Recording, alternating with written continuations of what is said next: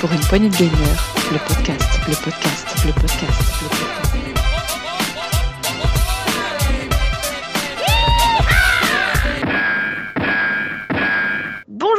Tous et bienvenue dans ce nouveau Saloon PPG. Aujourd'hui, un Saloon sur les jeux indépendants. On, vous en dit plus dans quelques instants. En attendant, j'accueille euh, mon équipe favorite. Enfin, c'est parce qu'ils sont là principalement. Euh, Setzer, salut Setzer. Salut. Comment vas-tu Ah bah pardon, on, s'est télescopé. Ça va très bien, merci. En plus, le, le sujet est très très intéressant, donc il me tarde qu'on se, qu'on se tape sur la gueule. Parfait, j'ai déjà euh, préparé les armes, vous allez voir ça. On a aussi Gab. Salut Gab, comment ça va? Salut, bonjour et salut tout le monde. Ben ça va bien. Je suis super content de pouvoir discuter justement des jeux indépendants et, et, et de se taper dessus avec cette zère. Ça faisait un moment qu'on avait prévu ça. C'est vrai. On vous a préparé une arène spécialement pour ça. Marc est avec nous aussi ce soir. Salut Marc. Salut, salut à tous. Ça fait Comment également plaisir d'être là et ça va très bien. Parfait. Et le dernier, mais non le moindre, Thomas est avec nous ce soir. Salut Béné.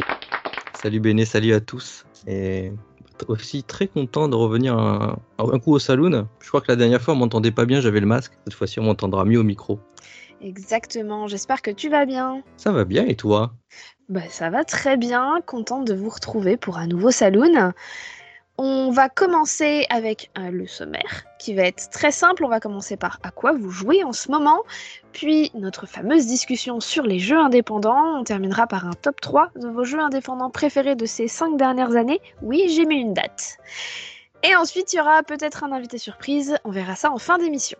Et du coup, ben, on va commencer. À quoi vous jouez en ce moment? Hmm. Et j'ai entendu cette zère. Oui, parce que moi, à chaque fois que tu parles, je suis gentil, je, je, je, j'opine du chef, ou alors je fais toujours des petits Mhm oui, effectivement, parce que tu vois, je suis, je suis, je suis sympa, tu vois, et à chaque fois, je me fais avoir. Et bah oui, bah la politesse Ouais. fait que bah, tu vas commencer. À quoi tu joues? Tout à fait ça. Je continue euh, de, de comment dire, euh, désépaissir ma, ma grosse pile de jeux PS4. Euh, j'ai fait beaucoup de, de triple A. Euh, après Horizon Zero Dawn, j'ai fait euh, God of War que j'ai terminé. J'ai fait The Last of Us 2 où j'ai abandonné au bout de 3 heures parce que je me suis fait chier. Et du Oh. coup, ah ouais, putain, qu'est-ce que c'est mou! Mais alors, vraiment, euh, enfin, si, si je veux voir une histoire de l'histoire de, de deux jeunes lesbiennes, je suis sûr qu'il y a des films d'auteur qui sont beaucoup plus intéressants. Euh, et du coup, j'ai installé euh, Resident Evil, du coup, j'ai installé Resident Evil 7 et, et j'ai pas trop le temps d'y jouer parce que hop, petit placement produit. Comme en ce moment, on est en train de bosser sur une euh, avec l'écureuil noir sur une Solus Monkey Island et sur plein de, de projets de fin d'année. Euh, c'est, j'ai pas eu le temps de, de le lancer ce, celui-là. Voilà. Donc j'attends de lancer Resident Evil 7. Et Horizon, euh, tu l'as apprécié au moins? Euh, non, non, non. À un moment donné, à un moment donné, on m'a dit, euh, hey, tu veux suivre le scénario? Eh bien, va tout à l'ouest. Ok, d'accord. Il y a un, autre gars qui me fait, tu veux, tu veux suivre le scénario? Va tout à l'est. Je fais, ouais, c'est bon, laisse tomber. Allez hop, ciao. C'est non, non, le Horizon Zero Dawn, comme j'ai dit euh, en trollant en off, je l'ai déjà fini en fait, sauf que ça s'appelait Far Cry, ça s'appelait Tomb Raider, ça s'appelait, c'est un jeu que j'ai déjà fait mille fois et j'ai pas envie de le faire mille et une fois. Donc euh, du coup, euh, très joli, univers très intéressant, mais alors euh, ludiquement euh, très très plat. Voilà. Très bien. Euh, on ne fera aucun commentaire. Je sais que vous avez envie, mais on n'est pas là Ah pour non, ça. non, moi j'en fais plus. J'ai arrêté. Donc j'en pro- j'en profite. C'est de la merde, c'est de la merde. Non, mais on sait que t'es gris de toute façon. Donc bon, Ouais, on n'est plus à ouais. ça après. En plus, j'aime pas les gens aigris. Euh, bah, c'est normal, t'aimes pas les gens en fait. Vous avez, Euh. vous avez pas vu cette, cette image, pardon, cette image du schtroumpf euh, grognon qui, qui, qui est de dos comme ça, qui fait de toute façon, j'aime pas le bleu. Non, bah, c'est c'est un peu si, moi si, en fait. si, si, si, si. Voilà, J'ai fortement pensé à toi hein, quand j'ai vu passer ça. tu m'étonnes. Euh, Marc, je t'ai entendu parler. C'est donc à toi de nous dire à quoi tu joues. euh, Je. De choses. Merci Marc. Ok, suivant. Euh, deux, je suis enfin passé à la, à la next gen euh, et j'apprécie parce que c'est comme un réel confort quoi, de, de pouvoir faire du changement de jeu à la volée sans, sans quasiment loading. Euh, je jouais, j'ai terminé entre temps par rapport à derrière Salon notamment Outrider finalement auquel j'ai bien accroché et je l'ai terminé sur sur le support de nouvelle génération et du coup c'est là qu'on se rend compte que c'était euh, sur ce genre de support qu'il est fait pour être joué parce que euh, il est infernal en loading sur sur PS4 et là il, est, il devient vraiment beaucoup plus fluide en loading. Euh, c'est- et c'est vraiment très très bien. Mais du coup, c'est quoi donc, T'as du t'as- t'as une coup- PS5 ou une euh, Xbox euh, Series Alors, ouais, j'ai j'ai pris, les- j'ai pris les deux en fait. Ah, bah, oui, la, la oui, tout à PS5 fait. et la Xbox Series X. Euh, D'ailleurs, je un immense merci euh, à Psycho, à Tom, parce que c'est euh, lui qui m'a pris la PS5 et il m'a débloqué un panier sur euh, le dealer de console et un panier sur une Xbox Series X le, le même jour. Donc j'ai pris les, les deux le même jour grâce à lui. Donc un immense merci à lui. Et, et là, je me rends compte quand j'entends parler de la nouvelle génération et du confort qu'on a ça sur PC depuis des années maintenant. Ah bah ouais, ouais. Alors, vraiment, tu veux vraiment qu'on reparle de ton setup PC qui est apparemment à fond, mais qui fait un son dégueulasse euh, quand on enregistre les émissions? Le mec, il donne le bâton pour se faire T'es vraiment. Non, mais parce que si tu veux, on y va. Hein. Il n'y a pas de souci. L'aîné, elle est vénère, là. Ça fallait pas la sauter, là. C'est pas ça. Disons que, disons qu'avec Duke, c'est nous qui faisons le montage. Donc en fait, euh, voilà. Hein Alors, la Et Master pour, Race, euh, là Bon. Et pour amener de l'eau au moulin, à son moulin, euh, j'ai même découvert qu'on pouvait charger des modes PC sur, sur Skyrim, sur la version console. euh, Ah en ouais. fait, donc, euh, des années après, les modes arrivent sur console, c'est Ah, c'est c'est assez cool, ça. intéressant. Ouais, c'est assez cool. On peut les choisir et tout, le- le- et, les- et les mettre et les appliquer. c'est pas mal. Finalement, ça vient avec PC, mais ça l'était déjà, plus ou moins.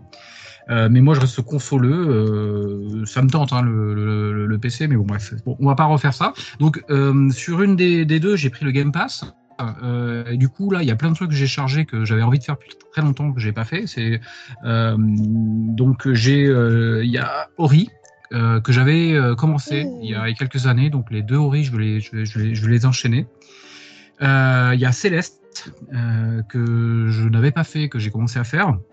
Dont, dont Euh, Césaire nous a fait le test, il me semble. Ouais, ouais. De quoi Euh, Céleste. euh, Non, j'avais pas fait le test. C'est pas moi qui l'avais fait. C'est le, le test est dispo, Oui. mais l'ai pas fait. Euh, j'ai fait le jeu, mais j'ai pas fait le test. Pardon. Donc Céleste, qui est, très très bon, euh, que, j'ai fait. Enfin, tout un tas de petits jeux. Ben, D'ailleurs, c'est un peu le thème, un dé là que j'avais, euh, que je voulais faire et qui du coup sont accessibles pour rien avec le Game Pass, enfin pour euh, abonnement. Et sur la PS5, ben, il- j'avais qu'un jeu, donc je l'ai mis dedans. C'est Racket and Clank, et Clank, Ratchet and Clank. Et eh ben, putain, j'ai quand même pris ma claque nouvelle génération parce que c'est quand même euh, waouh. Euh, franchement, grand spectacle, grand spectacle. J'aurais pas pris le jeu spontanément en fait. C'était pas, euh, j'avais pas d'attirance particulière pour ce genre de jeu et puis pour les Ratchet Clank que je trouve bon, mais je les avais fait il y a très très longtemps. Enfin, j'en ai fait il y a très longtemps. Et j'ai quand même pris une semi-claque. euh, là, j'ai vraiment senti la, génération suivante de console, donc ça m'a fait assez plaisir. Et puis finalement, le truc est très très plaisant à jouer. Quoi. C'est, on a vraiment l'impression de jouer à un, dessin animé, un, un Pixar. Euh, mais c'est bien bien interactif, c'est c'est magnifique, c'est vraiment magnifique, c'est vraiment du grand spectacle. Et, donc voilà à peu près ce que j'ai fait euh, comme jeu ces dernières semaines, ces trois dernières semaines. Et c'est déjà pas mal. C'est beaucoup même. Non, mais parce que d'habitude, tu nous sors juste de Doom. Donc c'est vrai que d'habitude, Et c'est Battlefield, déjà et pas mal. Battlefield. Et Battlefield, oui, pardon. Et, et j'ai fait du Halo aussi, parce que je me suis dit, tiens, je vais Ah. quand même mettre le, le Master Chief Collection. J'avais pas fait le, le Halo 2 en remaster, et, euh, et ça crache. C'est, c'est, ils l'ont ils bien relissé en 4K, c'est vraiment magnifique. quoi. Eh ben, écoute, Mais bon, euh, j'en ai fait une heure juste comme ça pour, pour le fun, mais je, je pense que je vais y revenir. ben, magnifique. Euh, Gab, je t'ai entendu. Oui, bon, et ben malgré tout ce que je dis, j'ai fait énormément de jeux de console ces derniers temps. J'ai terminé. Final Fantasy VII Remake sur la PS5, qui était très très bien. J'ai fait comme Setzer, j'ai mis le CD de Last of Us 2, j'y ai joué une heure, une heure et demie, j'ai dit euh, c'est quand qu'on joue, et puis j'ai jeté le CD quoi. Dit, Ah. bon, Merci. Après, euh, là actuellement, je suis en train de faire Persona 5 Royal et je fais pas mal de Street Fighter 5 en parallèle. En, Voilà en ligne ou tout seul chez toi? Street Fighter 5 J'ai un Ouais. fils, ça aide Ah, un petit peu. Ah, C'est bien ça. Ouais. Je savais que ça pouvait servir à quelque chose. Des fois, ça sert et là-dessus, c'est vraiment pas mal. Puis il commence à se défendre. Avant, je le battais tout le temps, mais là, il me fout des raclés maintenant. Ah, ça, c'est la mauvaise période. Ça. Papa, on joue Non, non, mais je travaille là, je suis occupé. Papa travaille là, c'est bon. Ouais, je suis au télétravail. Donc voilà pour mon, mon activité lu- lu- vidéoludique du moment. Et c'est pas mal, déjà. C'est des jeux qui prennent euh, beaucoup de temps. C'est ça, c'est exactement ça. Et toi, Tom, à quoi tu joues? Ouais, comme d'habitude, je joue à beaucoup trop de choses. Non, c'est pas vrai. si, si, c'est vrai. C'est totalement vrai. Si.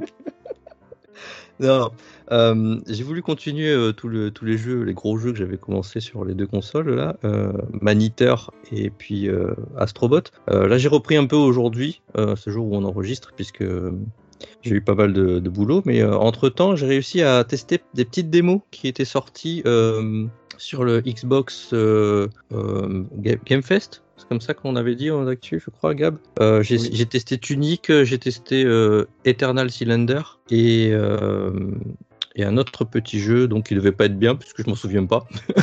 Si ça t'a pas marqué, généralement. euh, Voilà. Et du coup, j'ai fait. Et par contre, du coup, j'ai fait comme euh, comme Marc là. Je me suis chargé des des anciens petits jeux indépendants, comme on dirait, euh, pour euh, juste les tester et les effacer après. C'était euh, River City Girl et Xenocrisis. Et je me suis bien amusé pendant une petite heure ch- chacun. Donc, bah, ça fait plaisir de, tester des, plus anciens jeux et pas les, dernières nouveautés. Donc, c'est bien de revenir à, à du rétro presque.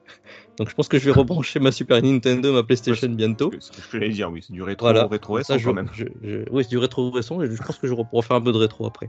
Bien. Sinon, j'ai fini un jeu, c'est dire. Oh, Oh. non, Hein ça, lequel Oula. Eh, j'ai fini un jeu, enfin. Non, Link to fini- the Past, j'ai fini, ah, bien. j'ai fini ma quête. j'ai fini ma quête sur PS5 qui avait été offert euh, Ah oui, c'est vrai. euh, début d'année. Euh, J'hésite à faire un test. Ah, ça, ça veut dire qu'il était nul, ça. Thomas, il aime pas dire du mal, alors euh, il peut pas faire un test où il va dire que c'est de la merde. C'est pas possible. Bah, voilà, Politiquement, si- c'est pas possible. Non, mais surtout si c'est pas si terrible, on va peut-être pas faire un test pour les gens. Peut-être qu'on va en reparler euh, de temps en temps comme ça. Ça Sinon, j'ai découvert un truc, c'est que ma PS5, elle a rechargé mes, mes sauvegardes de PS4. Du coup, j'ai enfin ma sauvegarde de Wreckfest qui est revenue sur ma PS5. Et ça, Ah c'est ouais. un réel plaisir, parce que là, je suis vraiment presque au bout du jeu. Donc, je suis content. Voilà. Donc, c'est ça ma, mon activité euh, vidéoludique euh, C'est de la nouvelle génération à de la plus ancienne, du coup. Euh, Il j'ai allait large, éta- Thomas. étalé. Eh ben, c'est déjà pas mal. Et toi, à quoi tu joues, Béné? Béné. Alors moi, je, je continue de jouer à Cozy Grove. Oui. On ne se refait pas. À plus forte raison qu'il y a eu une très grosse mise à jour il y a... un- Alors, dans les 15 derniers jours, en fait, il y a eu une très grosse mise à jour. Donc j'étais en Oui. vacances. C'était Donc, pas un DLC, c'était bien une mise à jour. Ah non, non, non, c'était une très grosse mise à jour. Ouais, c'est ça. C'était à, à télécharger, hein, voilà. Mais c'est une, c'est une mise à jour, c'est pas un DLC. Ils ont ajouté énormément de choses euh, qui, qui relancent le jeu parce que c'est vrai que euh, il est sorti en mars, je crois. On est en juin, donc quelques mois après sa sortie, on commence un peu à tourner en rond et à faire toujours la même chose. Donc là, il y a plein, plein de choses et des événements. Ils prennent la même route en fait qu'Animal Crossing avec des, des mises à jour euh, saisonnières en fait. Ah, c'est ce que j'avais pensé, oui. Voilà. Tu, tu continues de streamer ou pas? Je continue de le streamer. Alors, je stream Cozy Grove le mardi. Voilà. Chers auditeurs, auditrices, vous savez ce qu'il vous reste à faire le mardi? Mardi soir à 19h, pour une petite heure, une heure et demie, selon ce qu'il y a à faire. Et il y a de plus en plus de trucs à faire, donc c'est assez cool. Et sinon, alors, j'ai découvert cette nuit, donc autant vous dire que j'ai pas beaucoup dormi, euh, qu'ils avaient mis euh, Slay the Spire en VF déjà et sur le PS Now. Oui. Donc j'ai passé à peu près une partie de ma nuit dessus parce que j'aime beaucoup. Alors je la mets déjà beaucoup en anglais sur l'ordi parce que j'ai joué sur le Game Pass et que mon Game Pass est sur mon ordi. Euh, là qu'il est en, sur console euh, et que je peux y jouer dans des conditions euh, un peu plus confortables que sur mon ordi, bah on m'a perdu. Est-ce que tu peux mal le prononcer en anglais que Dukes et Thomas comprennent, s'il te plaît? Slay the Spear, Ah voilà, merci. Quel connard c'est cadeau. Non, parce que quand on prononce trop bien, après les gars ils sont perdus, alors du coup. Euh, ouais. Euh, j'ai découvert aussi pendant mes vacances, je suis partie avec euh, la Switch et j'ai joué à, à quelques petits jeux euh, indépendants, ce qui reste dans la thématique du, du- du jour, n'est-ce pas? Euh, J'ai découvert euh, Rogue Hero, euh, Ruin of Tassos. Ah, Ça va, je vous l'ai ouais. pas fait trop en mauvais anglais ni en bon, donc ça devrait être Non, ça va, ça compréhensible. passe, ça passe. Ta sauce Qui... Comment? Ta sauce Tassos, ça, T-A-S-O-S, c'est un, c'est un, un nom inventé, hein, pour le, c'est le nom de l'univers. Qui est un espèce de, de Zelda euh, like, mais les Zelda old school des années 80-90 avec euh, les donjons, euh, le pixel art, euh, le petit personnage qui se balade sur la carte et un côté euh, Diane Retry qui est très chouette. Euh, qui est très addictif aussi et qui peut se jouer en multi, Oui. Euh, en multi online ou en multi local. Ah, ça c'est bien ça. Ça, c'est génial. Et du coup, le jeu est vraiment très très chouette. Donc j'ai passé un paquet d'heures dessus et ça m'a bien fait, ça m'a beaucoup plu.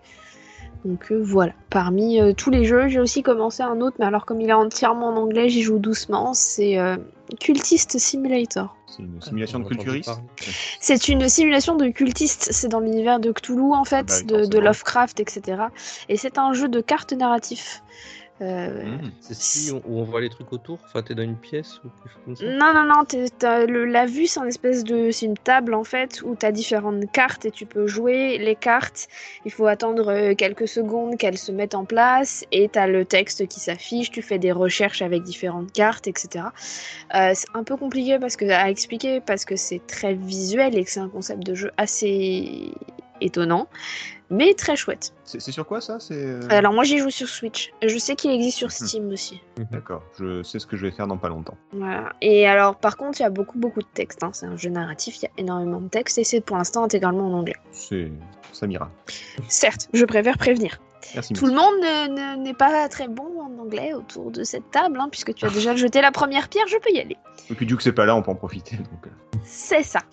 Euh, je pense qu'on a fait le tour, non? Euh, oui. Magnifique. Euh, eh bien, écoutez, je pense que nous allons pouvoir passer à notre thème du jour, hein, mais juste avant, un petit jingle. Pour une poignée de gamers, le podcast, le podcast, le podcast.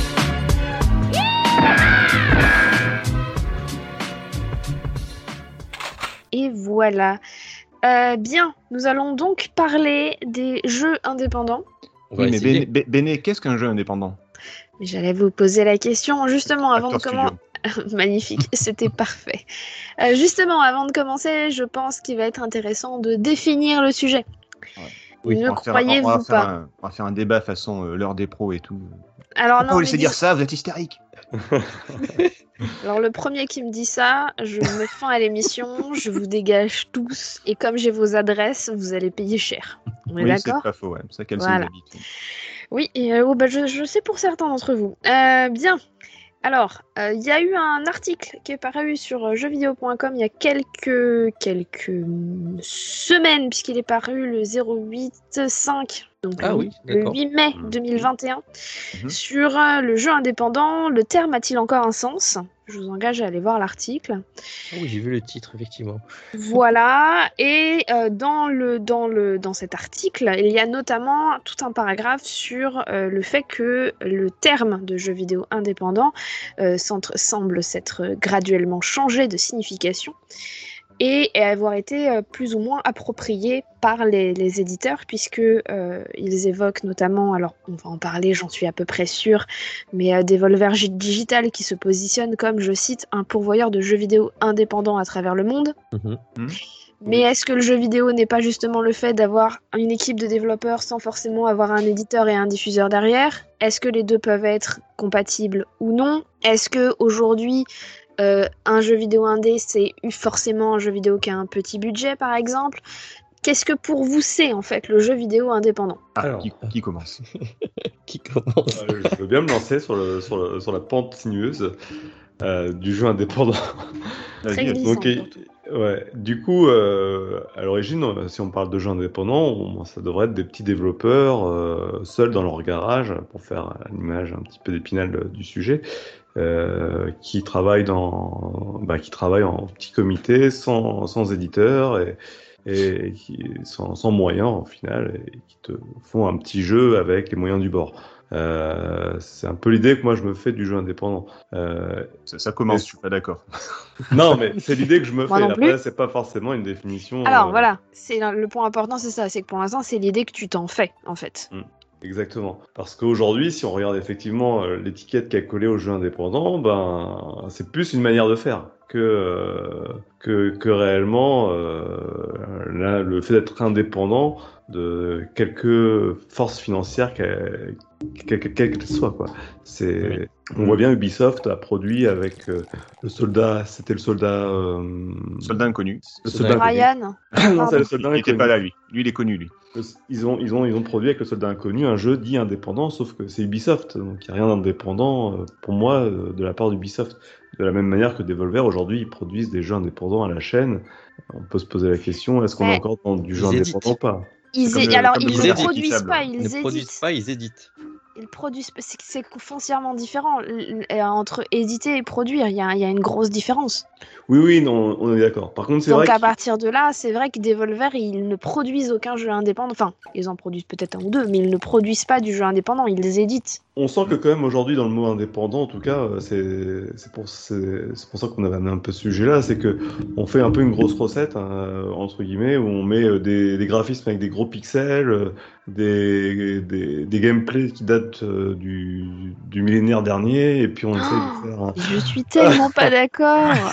Mais je suis tellement pas d'accord. Pseudo rétro indépendant. Oh, mais laissez-moi hurler dans un coin, s'il vous plaît. Non mais ça c'est c'est- Ah, alors, il a- dans il a la pas- réserve, hein, si vous m'entendez hurler, C'est- moi. hein. Il a pas Oui, tout à fait tort parce qu'il y a quand même une bonne partie de, de- du marché qui profite de cette nostalgie pour faire des jeux pseudo indépendants et qui en fait sont juste des jeux rétro déguisés. euh, Enfin, des, des, c'est- si, c'est forcément oui les gars qui font. Enfin, moi le pixel art, il me j'ai- je vais être poli, il me sort par le nez pour pas lui dire euh, d'autres orifices quoi. Mais euh, mais vraiment, euh, je, moi j'en peux plus des jeux comme ça et qui sont pas forcément euh, indépendants, mais qui sont estampillés indépendants parce que t'as vu, c'est en pixels. Donc euh, il a pas tout à fait raison, mais il a pas tout à fait tort non plus. Non, mais en Ça fait, fait c'est- ça que je hipster, voulais dire, hein, c'est dit ça. comme ça. Hum Ça fait très hipster, dit comme ça. hein. T'as vu, c'est du jeu indé, c'est du pixel art.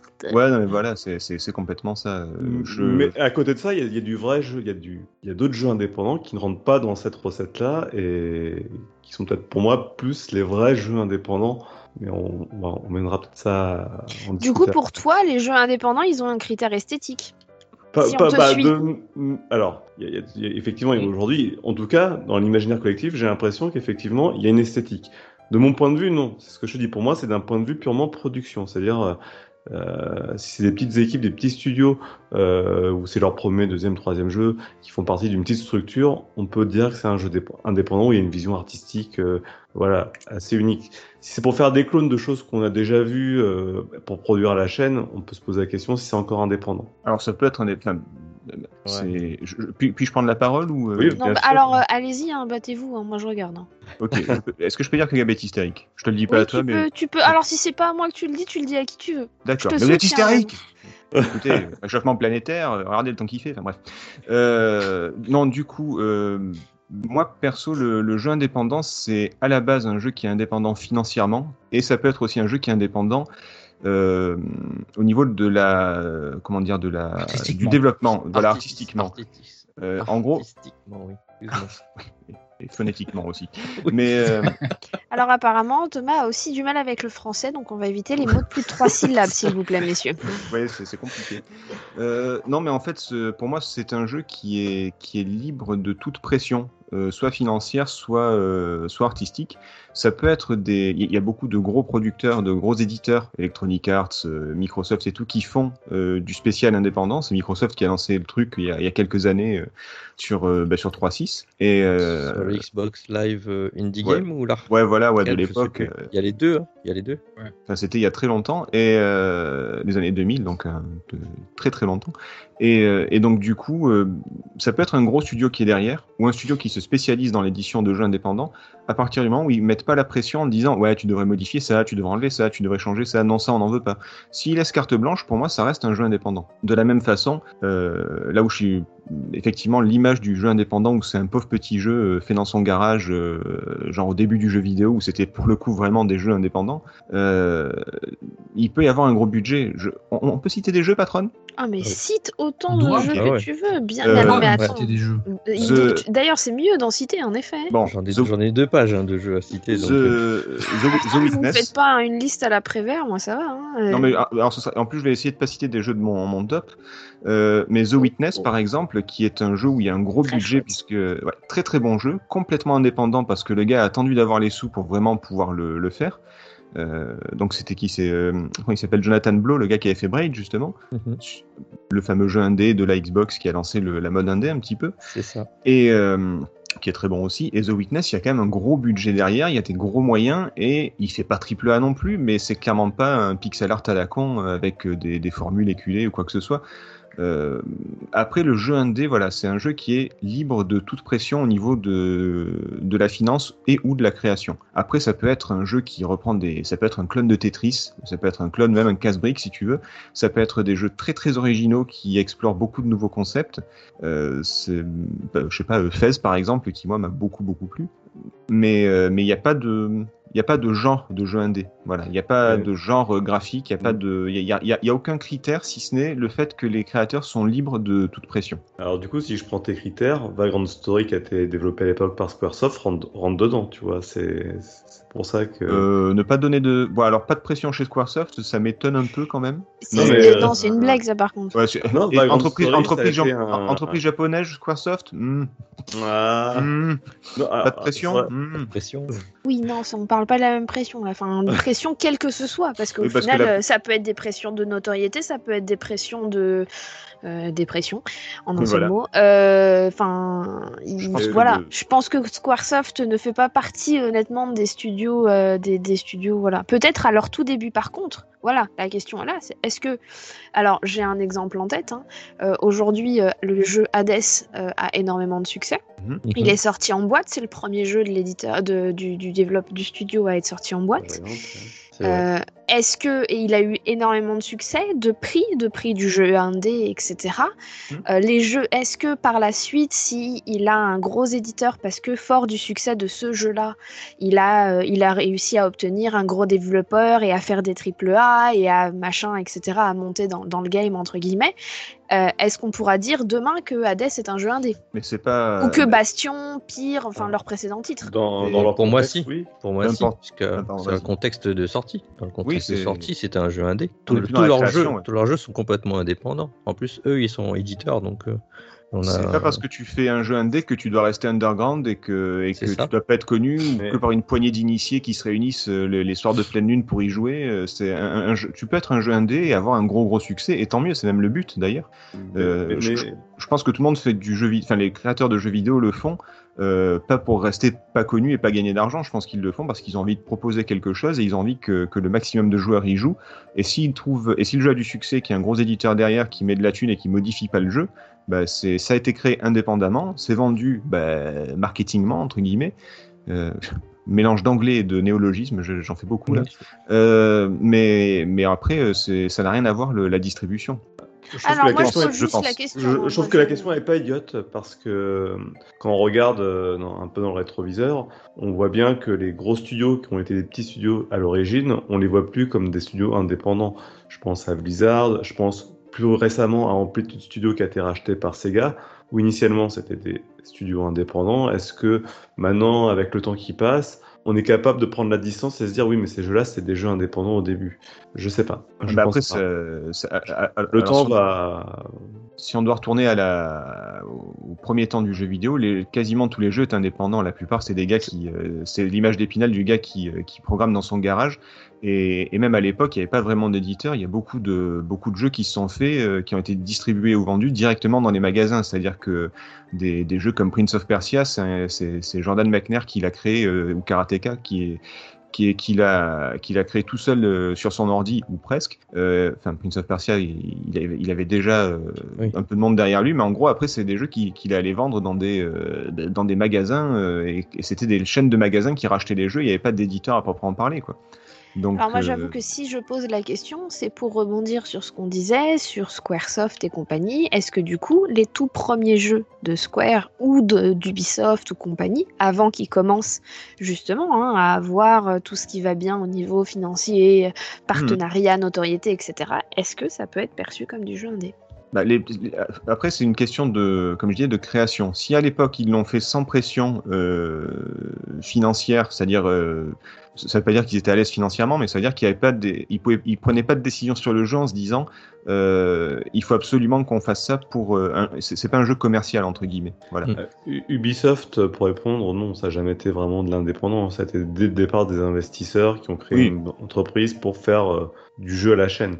Oui, Ouais, bien sûr, c'était euh, pour en citer des gros en fait. Ouais, oui, non, mais t'as raison. Ils se sont testés, ils se sont essayés à faire, euh, à être dans le mouvement jeu indé en faisant un jeu de, de plus petite euh, taille, avec plus petite équipe, avec euh, en laissant Mais- lib- libre champ à leur euh, créativité, on va dire. euh, Après, dans la petite équipe. Hein. Le soldat inconnu, euh, c'était un peu ça, je crois, non? Ou je- je- Child of alors- Light. Alors au niveau pression, je sais pas ce qui a été exercé ou pas, donc je peux pas te dire si c'est des jeux indépendants. Je, mais vu que c'est du Ubisoft, surtout avec les, le bordel qu'il y a eu récemment, je suis pas sûr qu'il n'y ait pas eu de pression non plus, tu vois. Donc, euh, ça reste du Ubisoft et je pense qu'il fallait quand même faire quelque chose qui rapporte de la thune. C'est le, le principe du bankable, quoi. C'est euh, c'est toujours le, le triple A versus le ou le film d'auteur versus le, le, le blockbuster, enfin Oui. ce genre de choses. Mais euh, il y a des décisions qui sont clairement prises pour euh, pour plaire au plus grand nombre. Je, suis désolé de revenir là-dessus, hein, mais pour moi, le dernier God of War, ils ont mis la licence God of War pour que ça se vende. Alors qu'ils auraient pas dû faire cette licence God of War, ils auraient dû faire une autre licence. Euh, on s'en fout d'un peu l'histoire de l'histoire des dieux vikings, on s'en fout.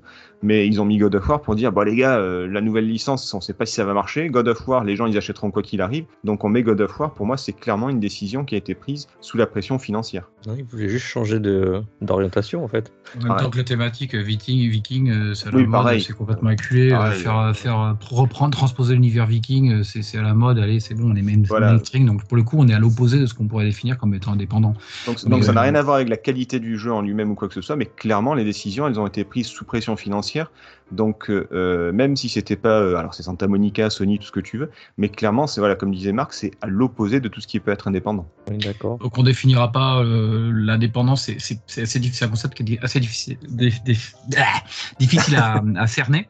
Euh, et du coup, on est en train de le définir négativement, c'est-à-dire par son opposé. Et, euh, et on a pu le voir parce que l'indépendance, souvent on dit que, alors il y a des thèmes qui ont été importants. C'est, on a une indépendance artistique, on a une indépendance financière et on a une indépendance de concept ou de création. Et lorsqu'on a ces trois euh, choses qui ont été citées, on tombe dans l'indépendance. Après, on s'est histo- Mhm. mis historiquement, disons, est-ce que les, finalement les, les gros éditeurs, ils n'ont pas eu été indépendants à un moment donné?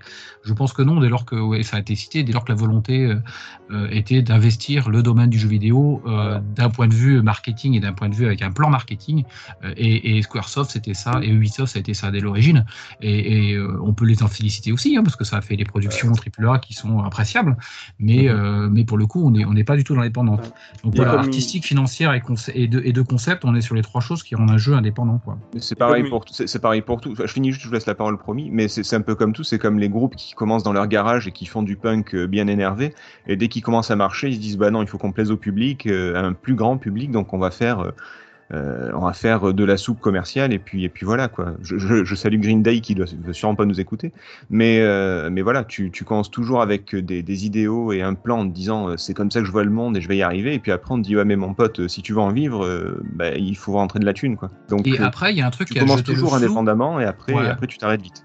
Après, il y a un truc qui a jeté le flou, qui jette un petit peu le flou dans la définition et dans la discussion, c'est que on peut, quand j'ai cité les trois concepts, donc le, euh, l'indépendance de concept et de création, l'indépendance financière et l'indépendance euh, artistique, on peut quand même tomber dans. Il y a un truc qui a jeté le flou, c'est-à-dire qu'on peut être indépendant suivant ces trois concepts, mais faire appartenir d'un plan marketing d'un grand éditeur ou d'un grand producteur. Euh, ça a été un petit peu cité, c'est-à-dire qu'en gros, on a un énorme éditeur qui ou, ou un énorme producteur qui, qui aura une petite branche qui le dira indépendante sur lequel ben, euh, il peut essayer d'être sauvegardé euh, bah, la liberté de concept, la liberté artistique et, et puis une relative liberté financière de- des créateurs où ils peuvent même les accompagner. On peut même rayer l'aspect financier et le gros éditeur supporter dans son plan marketing des concepts indépendants.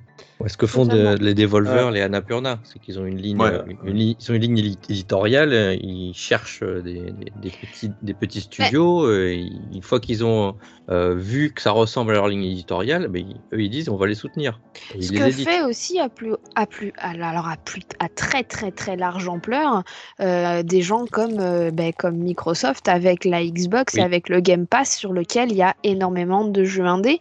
Et ce que ne fait pas Sony, il y a un article qui est sorti y a. Si, ils le font. Alors Non, ils le font. non, Comment ça le- comment alors, ça le faire Il y a un article qui est sorti sur le, dessous du PS Now et du PS Plus et du, de la, du jeu indé sur euh, les plateformes Sony, comme quoi si tu ne payes pas très très très cher, euh, tu n'as pas de visibilité et c'est compliqué de te faire une place. Il y, a des, il y a des articles qui sont sortis, je crois, cette semaine ou semaine dernière. Non, il, y a, puis- il y a la, il y a la PlayStation Indie Game avec oui, oui, mais, oui, oui, mais c'est place- justement, ouais, mais c'est justement suite à cet événement-là qu'il y a un bon paquet d'articles qui sont sortis parce que ça commence à gueuler un peu là-dessus en fait. Et Sony, juste pour revenir sur Sony justement et sur leur vision du jeu indépendant, quand on voit quand euh, leur- la maladresse qu'ils ont eue avec No Man's Sky euh, et la pression qu'ils ont mis du coup au studio qui était indépendant et qui s'est retrouvé avec des contraintes qu'ils n'auraient pas dû avoir, c'est malheureux quand même. Non. Alors, je, je, je- pour terminer sur ce que je disais, l'article est sorti le 1er juillet en fait. Et euh, il y a euh, notamment, il y a beaucoup de, de développeurs indés, notamment Yann Garner. Alors, je sais pas qui c'est. Euh, mais en fait, au cours des 24 dernières heures, le premier, le, le site américain, ah, Kotaku, Oui. vous connaissez Kotaku, ouais. a recueilli tous les, dévelop- tous les témoignages des développeurs indépendants et qui se font la plupart du temps sous anonymat et qui expliquent à quel point euh, celle de, So- de la plateforme Sony pour le jeu indé est particulièrement horrible, pour rester poli. Ah bah ça reste une, une machine à thunes, hein, Sony, donc... euh, Euh, voilà, par rapport à. Donc ça un- rapporte. En fait, il y, a euh, Matthew Wright de White Thorn Games qui affirme que les ventes de ces jeux sont réparties ainsi 60% su- sur Switch, 30% sur Xbox, 7% sur Steam et 3% sur PlayStation. Mm. Et globalement, c'est des. C'est c'est ce que les différents studios euh, en fait développent et disent que bah, même si en effet euh, il y a les PS Indie Games et compagnie, c'est une jolie façade. Oui, Mhm. parce qu'il il- il les aide à, à mieux s'afficher sur la plateforme, mais après. euh, Non, ils aident pas. Si tu... Non, non, ils aident pas. Non, Par rapport enfin, à Xbox, ils aident pas.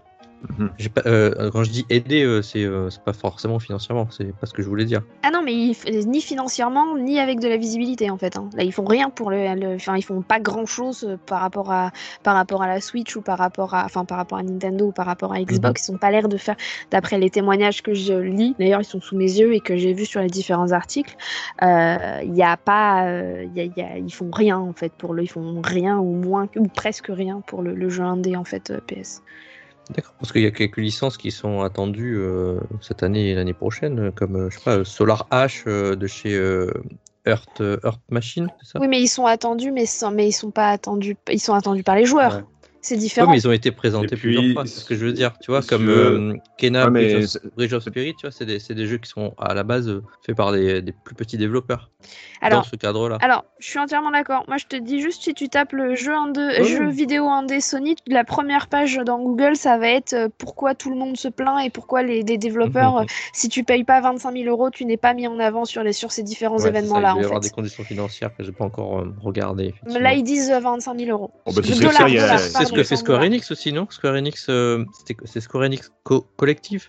Ouais, Square Enix Collective, je crois qu'ils prennent aussi un pourcentage, eux, sur carrément la vente. Ils aident les, euh, les jeux Les indés. gars, ça, ça- ça reste du commercial. Hein. Enfin, faut- Ouais, ouais. c'est- c'est- Ah non, mais je dis pas que non, je dis pas que je, je dis pas que c'est pas commercial ou quoi que ce soit. Je dis juste que là, en comparant euh, la mise en avant de jeux indés sur les différentes consoles qui existent actuellement, Hmm. Sony euh, ne fait, enfin, ne, ne fait pas ce qu'il faut. C'est pas une question de faire ce qu'il faut. C'est une Oui, question que par pas. Rapport à Xbox ou par rapport à, la- à la- à Nintendo ou à la Switch, Oui, où il y a une énorme mise en avant des jeux indés sur euh, la, la PS. En fait, euh, c'est une jolie façade plus que Oui, puis les- que- qu'autre et- chose, quoi. Et les jeux indés Sony qui vont être mis en avant, généralement, ça va être des jeux qui sont qui vont pas révolutionner le truc et qui vont être pas proches du triple A, mais qui vont quand même s'éloigner de l'image du jeu indé qu'on peut se faire. C'est- ça. Et là, on est à la marge, je trouve, parce qu'on est sur la partie, la façon dont ils sont distribués ces jeux, hein, peut-être au-delà de ce qui les définit en, en eux-mêmes, quoi. Oui, Euh, de par leurs moyens de production, certes, il y a des moyens limités, mais on est plutôt à la marge du, euh, de la chose, c'est-à-dire euh, c'est la- l'accessibilité, la distribution des jeux indés. Je, je voudrais juste revenir là sur ce qu'on disait par rapport aux gros studios aussi et euh, le fait qu'ils ont pu être indépendants au tout début. Entre autres Ubisoft qui, qui dès le départ s'est positionné comme éditeur. Il y a quand même une grosse différence et c'est ce qui explique aussi la nécessité du, que pour le jeu indépendant d'exister aujourd'hui, c'est que aujourd'hui ces entreprises, euh, eh ben, euh, ils ont des studios qui ont qui comportent 120, 130 personnes, bah, c'est des gros studios. Et dès qu'ils produisent un nouveau jeu, c'est des gros enjeux financiers. Ce qui empêche toute, euh, toute créativité euh, d'exister puisque c'est ultra calibré et pour éviter toute perte financière. Euh, ce qui fait pas le cas il y a, dans les années 90 où on avait des Rayman qui pouvaient sortir plein de nouvelles licences parce que euh, Je suis d'accord, c'est plus difficile. Je suis à moitié, je suis à moitié d'accord. C'est pour euh, pour ça que la Mais plupart se néanmoins, rachètent avec un les- contre-exemple. Euh, on l'a- testé tout récemment euh, dans un énorme jeu AAA. euh, si euh, le créateur et l'équipe créative, le petit noyau créatif euh, sur le jeu aimait sa patte et puis sa vision du jeu et a réussi à l'imposer, quand bien même on est dans le cadre d'un AAA et puis de centaines de personnes qui le développent, euh, on arrive quand même à avoir quelque chose qui a, qui a une patte. Je vais citer Death Stranding qu'on a testé tout, Oui. tout récemment. Il y a quand même une, il y a eu, il a, il, il a imposé sa vision et le jeu, ça reste un triple A euh, qui a un côté, euh, euh, qui a un concept, qui a, une cré- qui a un côté créatif énorme Ouais, et, et artistique. c'est- Ouais, sur. bah, c'est son propre Oui. studio et de la thune, il en a à gogo Kojima. Donc là, il a lui, lui niveau pression financière, il est plutôt cool, ça va. Et, euh, et niveau créativité, c'est Kojima, donc il peut se permettre de. Il, il aurait pu faire à peu près n'importe quoi. euh, il- il- il- on lui aurait dit oui de toute façon, tu vois. C'est. Je- je- il a, c'est un contrat d'exclus avec Sony. euh, c'est Kojima, ils savent que. pff, il ferait une simulation d'aquarium, ça se vendrait de toute façon. Donc du coup, euh, non mais c'est vrai. Oui. De... J'ai pas joué à Death Stranding, pas. donc euh, je, je, je, dirais rien. J'ai pas joué, j'ai écouté le test. Je, sais que j'y jouerai pas. Euh, mais mais le gars là, là, en là, on est au-delà de, du, du jeu indé. Il peut faire un jeu indé dans l'esprit parce qu'il a de la thune et il a de la notoriété. Donc oui, là, il est, il peut faire du jeu indé euh, euh, au niveau de la définition. oui. C'était pour prendre un cas extrême, hein. c'est-à-dire qu'il y a, Oui, il a non, mais- quand même une indépendance dans, dans, le, dans le concept, dans la façon dont il a fait son jeu. Quoi. Ah mais le jeu indé peut être Euh, un sinon, il A, aurait fait la même chose au pays des Vikings et, euh, et puis avec du- avec un barbu. des DLC et puis euh, 5 euros la tenue euh, Z et voilà quoi. Non, non, mais, Non, mais- c'est ça, c'est- ça reste un jeu indé fait avec, une, avec des moyens de triple A et c'est et c'est cool que ça puisse arriver. hein. Euh, je- comme je dis, j'ai pas joué. Kojima, C'est je rare, suis toujours mis. certainement trop rare hein, de- d'avoir Bah, un moyen triple A pour faire un jeu relativement indé, euh, disons-le. C'est ça, je suis toujours mitigé avec. Kojima, mais, euh, mais en attendant, bah ouais, il, il- il propose des trucs euh, qui sont, euh, alors, qui plaisent, qui plaisent pas, innovants, pas innovants, mais en tout cas, il propose des trucs originaux. Et, euh, et du coup, euh, avec des gros moyens, et puis bah, c'est cool que. Ouais, c'est un peu le top du jeu indé, quoi, quelque part. C'est un peu ce que tout jeu indé voudrait avoir. Parce qu'on dit qu'ils n'ont pas de moyens, mais je suis sûr que si tu leur donnais euh, de- des millions de dollars, ils diraient pas non, non, je veux rester indépendant. Bah, ils les prennent. Ils les prennent. Alors, Est-ce que c'est un jeu d'auteur? Le stade d'au-dessus du jeu indé. Alors Ouais. sur un autre extrême, je Ouais. citerai des petits jeux où là pour le coup c'est relativement indépendant parce que c'est pas l'objectif de le vendre, d'avoir du succès du jeu en soi. Enfin c'est plus accessoire. C'est la scène de ceux qui font euh, du homebrew euh, et des petits développements et qui Mm. sont finalement des techniciens de la programmation et qui- Voilà, qui, se congratulent entre eux en disant euh, j'ai réussi à adapter, je sais rien, Street of Rage sur ColecoVision et le truc est parfait, il est animé nickel et, et c'est assez impressionnant de voir dans. En fait ils opèrent dans le cadre de limites techniques du, du matériel et ils se mettent à convertir des jeux, des, des grands jeux connus de l'ère 8-16 bits sur du, du matériel euh, qui est pas censé le supporter ou alors qui améliore des versions de jeux existantes. Et là, on est vraiment sur une création totalement indépendante et la motivation là-dedans, elle n'est pas de, de que ça se vende par charrette, bien que certains arrivent à aller l'éditer en cartouche, mais, euh, Mais ils inventent juste rien. pour le pour l'exploit c'est ça, c'est- voilà, le- c'est- enfin c'est de la création sans être de la création. Oui, C'est-à-dire que c'est très pas eux différent qui ont de créé le jeu, puisque c'est Non, vraiment non. dans le cadre de jeux de plateforme et dont le concept et puis la, C'est la de est complètement Ouais, mais c'est que de c'est- l'adaptation. c'est plus les héritiers de la, c'est les héritiers de la démocine en fait, de des gars Ouais. qui faisaient des démos pour la, de la technique pour la technique et ils s'en foutent du jeu, ils sont pas là pour le vendre, donc c'est c'est pas, euh, c'est on n'est pas dans le jeu indépendant parce que c'est vraiment juste des défis techniques entre entre gars qui se qui, bah, qui se chauffent Ah, ça n'est que ça, ça n'est que quasiment ça. Ouais. Voilà, donc c'est oui que- que- quelque part ça peut ça peut répondre à, à la, à la définition de indépendant, mais je pense c'était que pour le- prendre des cas but extrêmes, hein, Ouais, J'avais noté Death Stranding et j'avais noté cette, cette- cette scène-là, c'est pour amener au débat de certains, certaines extrémités qui sont vraiment aux frontières, et borderline. truc. Moi, j'avais un autre exemple euh, par rapport euh, à un gros studio qui va sortir un jeu euh, plus petite taille. On a fait le test sur PPG de The Last Campfire. The Last. Campfire, en fait, c'est un petit, une toute petite équipe, c'est genre 4-5 personnes de chez Hello Games que- qui ont fait euh, No Man's Skies. Donc, Mhm. euh, eux, ils ont été, euh, c'est- c'est un- ça a été un peu leur, leur temps de pause No Man's Skies, en fait. Leur soupape à mon avis même. Ouais, Mais c'était- l'impression qu'ils ont eu, c'était une soupape. à tu vois, ils, ils ont, ils ont beaucoup tabassé les DLC, les trucs. Enfin, le, le jeu a beaucoup évolué. Et euh, donc, The Last Campfire, une petite pépite qui sort comme ça de chez Hello Games. euh, c'est complètement un- indépendant. Ils ont été euh, vraiment là pour, pour moi. Ça, c'est un- complètement indépendant. Hello Games de base, c'était un studio indépendant. Oui, c'est un studio indépendant, mais ils sont devenus très gros, comme tu disais par rapport à Ubisoft, à Ubisoft aussi dans, dans, dans l'idée, dans, dans ce, que, de- ce dont tu parlais au début, que un studio qui était peut-être un peu plus petit au départ ou un éditeur qui, qui s'est mis à faire des jeux a grossi, grossi. Hello Games, c'était un petit studio. C'est édité Ils ont par quand qui, même- euh, Campfire C'est édité par, Hello Games, par Hello Games, Ils, ils- ils se sont auto-édités? Ils se sont auto-édités. Oui, bah oui, bah là, dans ce cas-là, on peut parler de jeux indépendants, puisqu'avec la thune de No Man's Sky, euh, ils ont pu, euh, ils ont pu se, être indépendants financièrement et, euh, et du coup être indépendants créativement derrière. C'est, de toute façon, le- la thune, le, la créativité et le temps, c'est les trois, ce sont les trois, c'est l'espèce de triangle qu'il faut équilibrer pour créer un jeu. Et généralement, dès que tu agis sur un facteur, ça agit sur les deux. Enfin bon, on va pas rentrer dans les détails de comment faire un jeu, mais il y a de très bons bouquins là-dessus que, que, que je peux vous conseiller. Mais, euh, mais, mais voilà, ils ont eu la thune, ils ont eu le donc pas de pression, ils ont eu la créativité, bah, ils faisaient ce qu'ils voulaient puisque de toute façon ils ont fait leur jeu, leur No Man's Sky et tout, donc euh, pareil. Et le temps ils l'avaient puisque de toute façon, euh, bah, quand tu as la thune, tu peux te permettre de prendre ton temps généralement. Donc euh, Je sais pas s'ils ont pris beaucoup de temps pour faire le jeu. Bon, non, c'est- c'est- oui, mais je veux dire, ils étaient pas pressés en se disant il faut que ça sorte, il y a une deadline et ça doit sortir tant à date. Donc, euh, vu que c'était un petit projet à côté, ils se sont pas pris la tête. Et oui, oui, clairement, ça fait jeu indépendant. Et donc une belle pépite qui est sortie euh, bah, justement de ce moment, euh, entre guillemets, de grâce entre euh, leurs, assets à faire en, leur nouvelle lumière à mettre sur No Man's Skies, euh, le fait de pouvoir monter sur une monture, bah voilà, ils ont fait The Last Campfire au milieu. Moi je trouve, euh, bah, pour moi c'est, c'est, euh, c'est- je pense que c'est quand un éditeur, enfin pas un éditeur, pardon, un, un studio qui devient un peu gros, je pense que c'est bien que, qu'ils, qu'ils rappellent aux, aux gens que bah, ils ont été justement indépendants, hein, plus petits au départ. Je Hmm. pense que il faut, faut qu'on retrouve ça d'un peu plus, un peu plus souvent maintenant. Bah, Voilà, après, t'en as, plein- t'as eu plein studios- de, de- Pardon, vas-y, c'est dire. Non, j'allais dire, pour certains studios, ça arrivera euh, très très rarement, voire plus jamais, mais bon. euh, C'est vrai. Et on, on voit quand même pas mal de studios qui ont commencé indépendants, grossir, grossir, hein. Euh, et puis du coup rentrer final- dans, dans, dans ce cercle de, de studios ou de gros studios qui du coup ont des contraintes financières et qui du coup ils sont plus indépendants. Je pense à Larian Oui. qui a commencé par Divinity, puis Divinity 2, puis là ils se retrouvent avec un Baldur's Gate 3. Et là, j'y crois plus, l'indépendance, ils sont totalement pieds et mains liés. euh. Et Ah bah sont- là, euh, rien que la pression, euh, enfin au niveau de la pression créative, à mon avis, Baldur's Gate 3, t'as tellement de gens qui doivent leur mettre la pression, même sans parler des, des financiers ou autres, mais rien que les joueurs qui doivent les...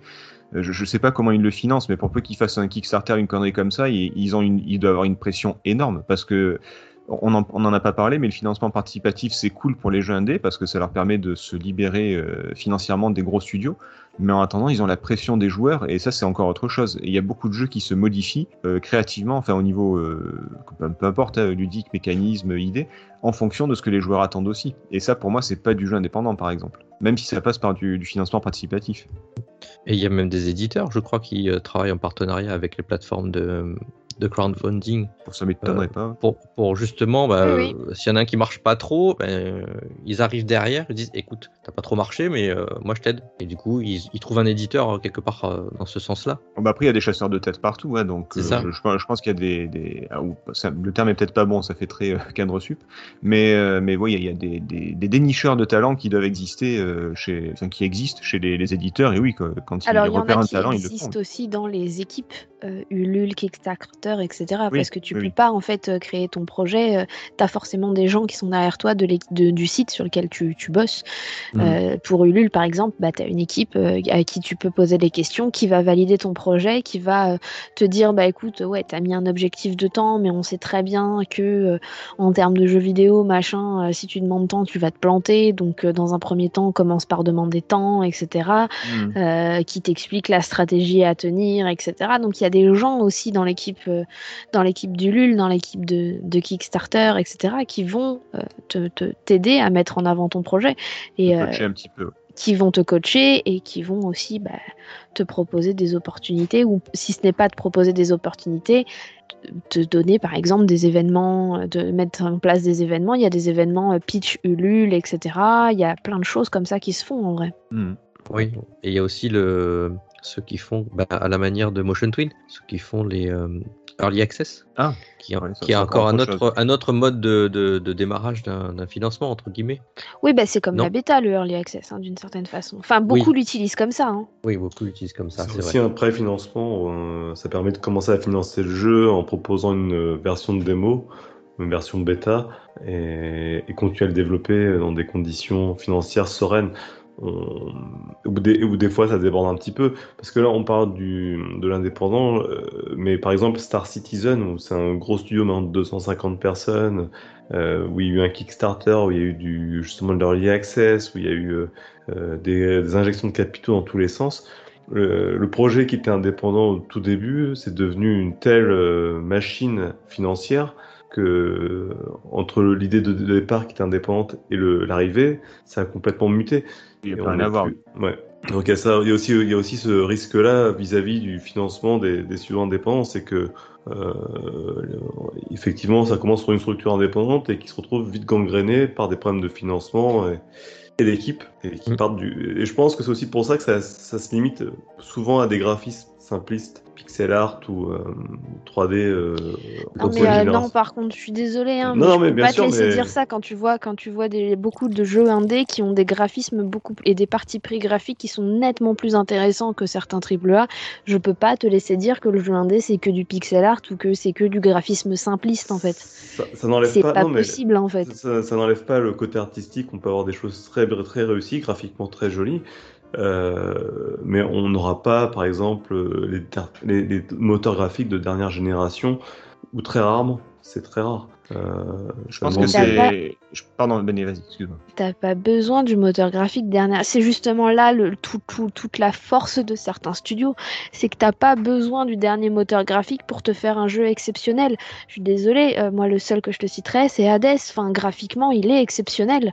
Oui, je bien sais sûr. pas sous quel moteur graphique il est, mais c'est un jeu complètement indépendant. Et graphiquement, il est nettement plus beau. Euh, ben, nettement. Alors moi, je le trouve plus beau que, que Death Stranding. hein, je suis désolée, euh, par exemple, mais c'est parce que ça c'est pas le même style graphique, donc c'est pas comparable. Je sais.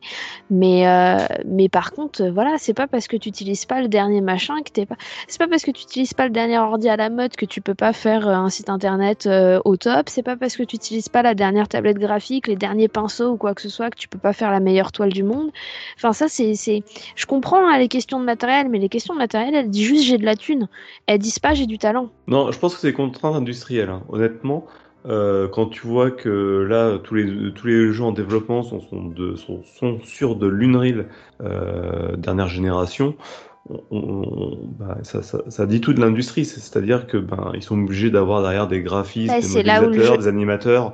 Ouais, mais c'est là où le jeu indépendance démarque, c'est-à-dire que lui n'a pas forcément besoin de ça pour te faire rêver avec des graphismes qui dépassent largement en qualité ou en originalité des trucs qui sont faits sous Real Engine parce que tout le monde fait la même chose sous Real Engine et que les graphismes ils sont tous pareils. Mais alors, je, je pense que tout ça, c'est, je pense qu'il y a quand même un gros, euh, un gros lien entre jeu indé, indé, pas indé, ou ce que vous venez de dire par rapport au graphisme, avec la prise de risque aussi. C'est-à-dire qu'il faudrait voir si les jeux qui sont, euh, est-ce que les jeux qui sont beaux euh, prennent des risques? Est-ce que les jeux qui sont entre guillemets moches ou en pixel art prennent des risques? Parce que il y a un côté rassurant, c'est-à-dire que tu vas faire un jeu euh, où il y a de la prise de risque au niveau du concept, mais comme t'es pas sûr de le vendre, bah, tu vas peut-être le faire soit très très beau, soit carrément en pixel art, mais qu'en tout cas il y, y a quand même un argument marketing derrière. Et, euh, et si tu fais un jeu moyen avec un concept euh, complètement euh, original, il risque de ne pas se vendre du tout en fait. Ouais. Euh, Et tu- et, et- et- enfin, pardon, voilà, je, je veux dire, il doit y avoir un, un côté prise de risque euh, aussi. Euh, tu- si tu fais des graphismes complètement originaux, quelque chose de, de vraiment, je sais pas, euh, Genesis Noir qui euh, graphiquement est quand même très particulier. Au niveau de l'ambiance et tout ça, bah, au niveau ludique, bah, il est très très pauvre au final. Donc euh, il y a toujours une prise de risque quelque part qui doit être contrebalancée par quelque chose de plus stable et de plus rassurant bah, pour pas perdre des, des montagnes de thunes. Et, pour, pour faire un peu écho à ce que disait Zer, moi je pense à Narita Boy, où tu avais une direction artistique et un des graphismes super jolis, mais à côté de ça, tu avais un gameplay pauvre, où en fait c'était juste euh, une couche graphique euh, de façade. Oui. Ils ont tout mis dedans il, en fait. il est pas pense. pauvre le gameplay, il est varié, mais il est pas novateur. Ouais, Oui, voilà, varié, cas, euh, c'est- Il, est très varié en fait. Si tu vas loin dans le jeu, il est très varié. Tu Oui, mais il est, il est pas du tout innovant. Voilà, pas du tout. Euh, voilà, ce que je te dis, tu vois, il y, a- il y a une sorte de parti pris de, de prise de risque graphique en disant on va proposer quelque chose, une ambiance, un truc. Ouais, par contre, euh, niveau gameplay, on va faire classique, comme ça au moins les gens, euh, s'ils accrochent pas au graphisme, eh ben, peut-être que le gameplay, ils seront rassurés, quoi, tu vois. C'est, je, je pense qu'il y a quelque chose de, de ce niveau-là. C'est possible. Après, Ouais, euh, j'ai pas fait d'analyse précise, ça m'est venu en, pendant la discussion, Quand mais on se situe sur le plan artistique, c'est difficile d'être critique euh, d'un point de vue technique. quoi. Euh, j'ai- J'aimais le citer dans une autre émission, mais bon, euh, la Joconde, moi, 13 sur 20, pas terrible, je trouve ça terne, pas, pas super. Est-ce qu'on peut aller euh, mettre une appréciation euh, notée, unidimensionnalisante sur, sur un, un- quelque chose qui a un aspect purement artistique? C'est là où le jeu vidéo est un art total, c'est que mais- y a un- ouais, ouais. mais, mais non, mais voilà, c'est que si tu dois euh, juger ce qui est finalement euh, à une dimension éminemment artistique, euh, c'est très très difficile d'amener sur ce plan-là des aspects euh, purement techniques. Et pour autant, le jeu vidéo, pour moi, dans son histoire, il s'est euh, développé surtout grâce à l'aspect technique. Les, les jeux pendant tout- toutes les années 90, le jeu était, l'aspect technique était beaucoup plus importante. On passait des 8 au 16 bits parce que c'était des meilleurs graphismes et on avait une, expérience de jeu, quel que soit le concept du jeu et son aspect artistique, était meilleur. Et euh, sur les dernières générations de matériel, euh, c'était la mode de l'open world parce que les moteurs graphiques le permettaient, mais tout à l'intérieur de ce grand open world, il y a quand même une dimension technique euh, qui est éminente à ça. C'est hyper important et c'est- c'est c'est éminent. Hum, Alors, tu vois, moi, y a- Euh, on a un peu plus d'espace, on a un peu plus de champ, on voit un peu plus de choses un peu plus loin. Euh, que ces choses-là soient même assez entre guillemets simplistes en cel shading ou, ou- pas, euh, ça, ça, ça inclut une dimension technique gigantesque dans le jeu Oh, vidéo, ah, stylé. Attends, Je, me permets, juste pour le côté technique, euh, je pense qu'il y a un truc très important. On en parlait, on en parle souvent en off avec, bah, avec Gab notamment. Euh, mais euh, moi, j'aimerais beaucoup faire une émission là-dessus, peut-être dans le rétro PPG, on verra. Mais il y a quand même beaucoup de jeux de très bons jeux et de concepts de jeux entiers qui sont nés non pas de l'évolution de la technique, mais des contraintes techniques Oui. euh, et, et des gens qui, qui les ont dépassés. On reparle encore de, Oui. de, bah, de Mario et de sa moustache et de sa casquette, par exemple. Ouais, Euh, on, on parle de l'infiltration de Metal Gear, on parle de, de plein de jeux qui, euh, qui ont connu des contraintes techniques. Euh, story. euh, tu vas, tu, tu vois, bah, Kojima, bon, bah voilà, je voudrais faire un jeu où ça tire. Ah ouais, mais au bout de, au bout de 4 balles à l'écran, ça ralentit. Bon, bah le héros n'aura pas d'arme, alors on va faire de l'infiltration. Boum, le mec il crée un concept, quoi. Euh, et et, et c'est souvent euh, la technique a fait évoluer les jeux, bien sûr. Hein, euh, c'est ça, c'est évident qu'au plus il y a de technique, bah, au plus il y a de possibilités. Mais le côté contrainte technique a autant fait évoluer le jeu vidéo, si ce n'est Je plus. suis tout à fait d'accord. Mais quand on est arrivé dans un certain ch- Oui. champ d'application technique, même, même le jeu, le, le plus petit jeu indépendant, euh, dès lors qu'il est réalisé en 3D actuellement, il était impossible à réaliser il y a, il y a 20 Ah oui, ans. Bien sûr, bien sûr. Euh, Alors, et, là, et- et là- toute son expression artistique, concept et graphique, euh, qu'on trouvera beau, moche, mais encore une fois, c'est pas l'aspect principal, parce qu'il y a un aspect éminemment. euh, euh, dès lors qu'on touche à l'art, on peut pas toucher à la critique. euh, c'est difficile de noter la Joconde, mais, mais dès lors qu'on est dans cette dimension-là, il faut quand même pas oublier qu'on est, euh, quel que soit le moteur graphique, on est, on, on est tributaire d'un aspect technique. Enfin, du moins, on l'a été historiquement dans le jeu vidéo. Ah, Mm. Après, on- là, du coup, avant l'émission, je me suis permis de retester un pas mal de jeux indépendants pour me refaire un petit peu une, une vision de ce qui s'est fait ces dernières années. On voit que quand même, il y a des jeux, euh, il y a Insider euh, que tu avais repéré hier soir, cette zère, mais on Mm. voit qu'il y a quand même des jeux où... Inside, euh, inside, inside. Inside, Inside. Inside, ouais. Où, où le, le, le- le parti pris est avant tout euh, centré sur euh, qu'est-ce que je peux apporter avec un budget, c'est c'est faible budget, et c'est où je tranche pour euh, que j'ai quelque chose qui soit d'un côté pas trop moche, mais aussi quelque chose qui, qui va garder mes, les joueurs et apporter quelque chose de neuf. Et ça, il n'y a, pas beaucoup de jeux indépendants qui sont capables de le faire. C'est vrai. La Playdead, ceux qui ont fait Limbo et Inside, clairement, ils ont, ils ont misé sur les graphismes et l'ambiance. Alors pas, la, pas le, le- le côté ultra technique des graphismes, c'est plus une ambiance dans ce cas-là, Ouais. euh, une direction artistique, euh, que sur le jeu. Il faut, faut avouer que ludique- ludiquement parlant, Limbo et, et euh, Inside, c'est quand même assez pauvre. hein. C'est de la plateforme très très basique. Il y a deux trois petits T'avances, coups tu de sautes un bouton pour attraper, Euh, tout. Ouais, il y a deux trois petits coups de génie. Euh, On est, tu peux contrôler des gens dans Inside par exemple, où ça c'est plutôt cool. Mais globalement, ça reste quand même très très basique. Voilà, c'est euh, ils ont pas cherché, ils ont fait un- une fois de plus une prise de risque sur l'ambiance, le message qu'ils font passer, etc.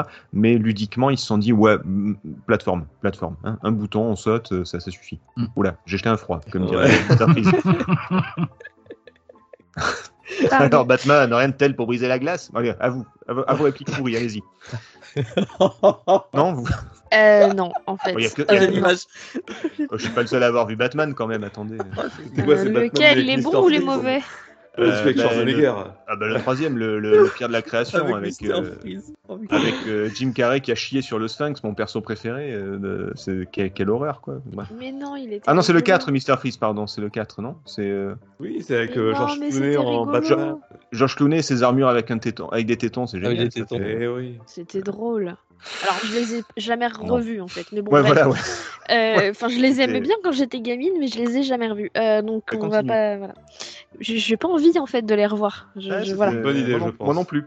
Euh, bref, Alors du coup, euh, le, le- le jeu indé euh, peut-il être encore indépendant aujourd'hui? Oui, bah oui, bien sûr. Bah oui. Oui, oui. Euh, pour- aura- À l'heure voilà, où- les- tous les tous grands les grands studios rachètent les petits, Oui, mais il y a, y a- pour moi, j'ai vu deux tendances. Enfin, tu, tu, tu vois qu'il y a plusieurs éditeurs, là, comme on disait, Devolver, Napurna, j'ai même Focus Home Interactive pour, pour citer des Français, euh, qu'ils ont une ligne éditoriale et ils font essayer, ils essayent de, de, de, bah, de promouvoir justement des petits studios, des petites idées pour, euh, pour faire sortir bah, des, bah, des, des petites pépites. Et c'est eux qui les cherchent en fait. C'est ils les cherchent à notre place. Alors qu'à une époque, on galérait, ou les studios galéraient à pouvoir se faire éditer. Donc euh, moi, je trouve que là, ils ont encore, euh, enfin, le jeu est encore indépendant à ce niveau-là, puisqu'ils ont une, ils gardent leur créativité.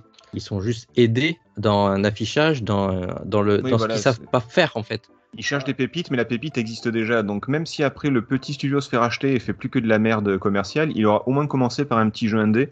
Et, et, et je pense que l'indé, c'est lié à la liberté. Et tant qu'il y aura des gens qui auront un esprit un peu libre et qui voudront vraiment faire quelque chose de d'original, de libre, etc., il y aura toujours du jeu indé, bien sûr, bien sûr. toujours. Ah, par même contre, même le- si c'est un one shot, il y aura, il y aura toujours. Le, le risque Ça. de l'indé, c'est parce que c'est quand même quelque chose qui existe depuis maintenant, qui a repris en tout cas depuis 10 ans. hein. Je pense que Minecraft a été un peu l'initiateur de la reprise du jeu indé.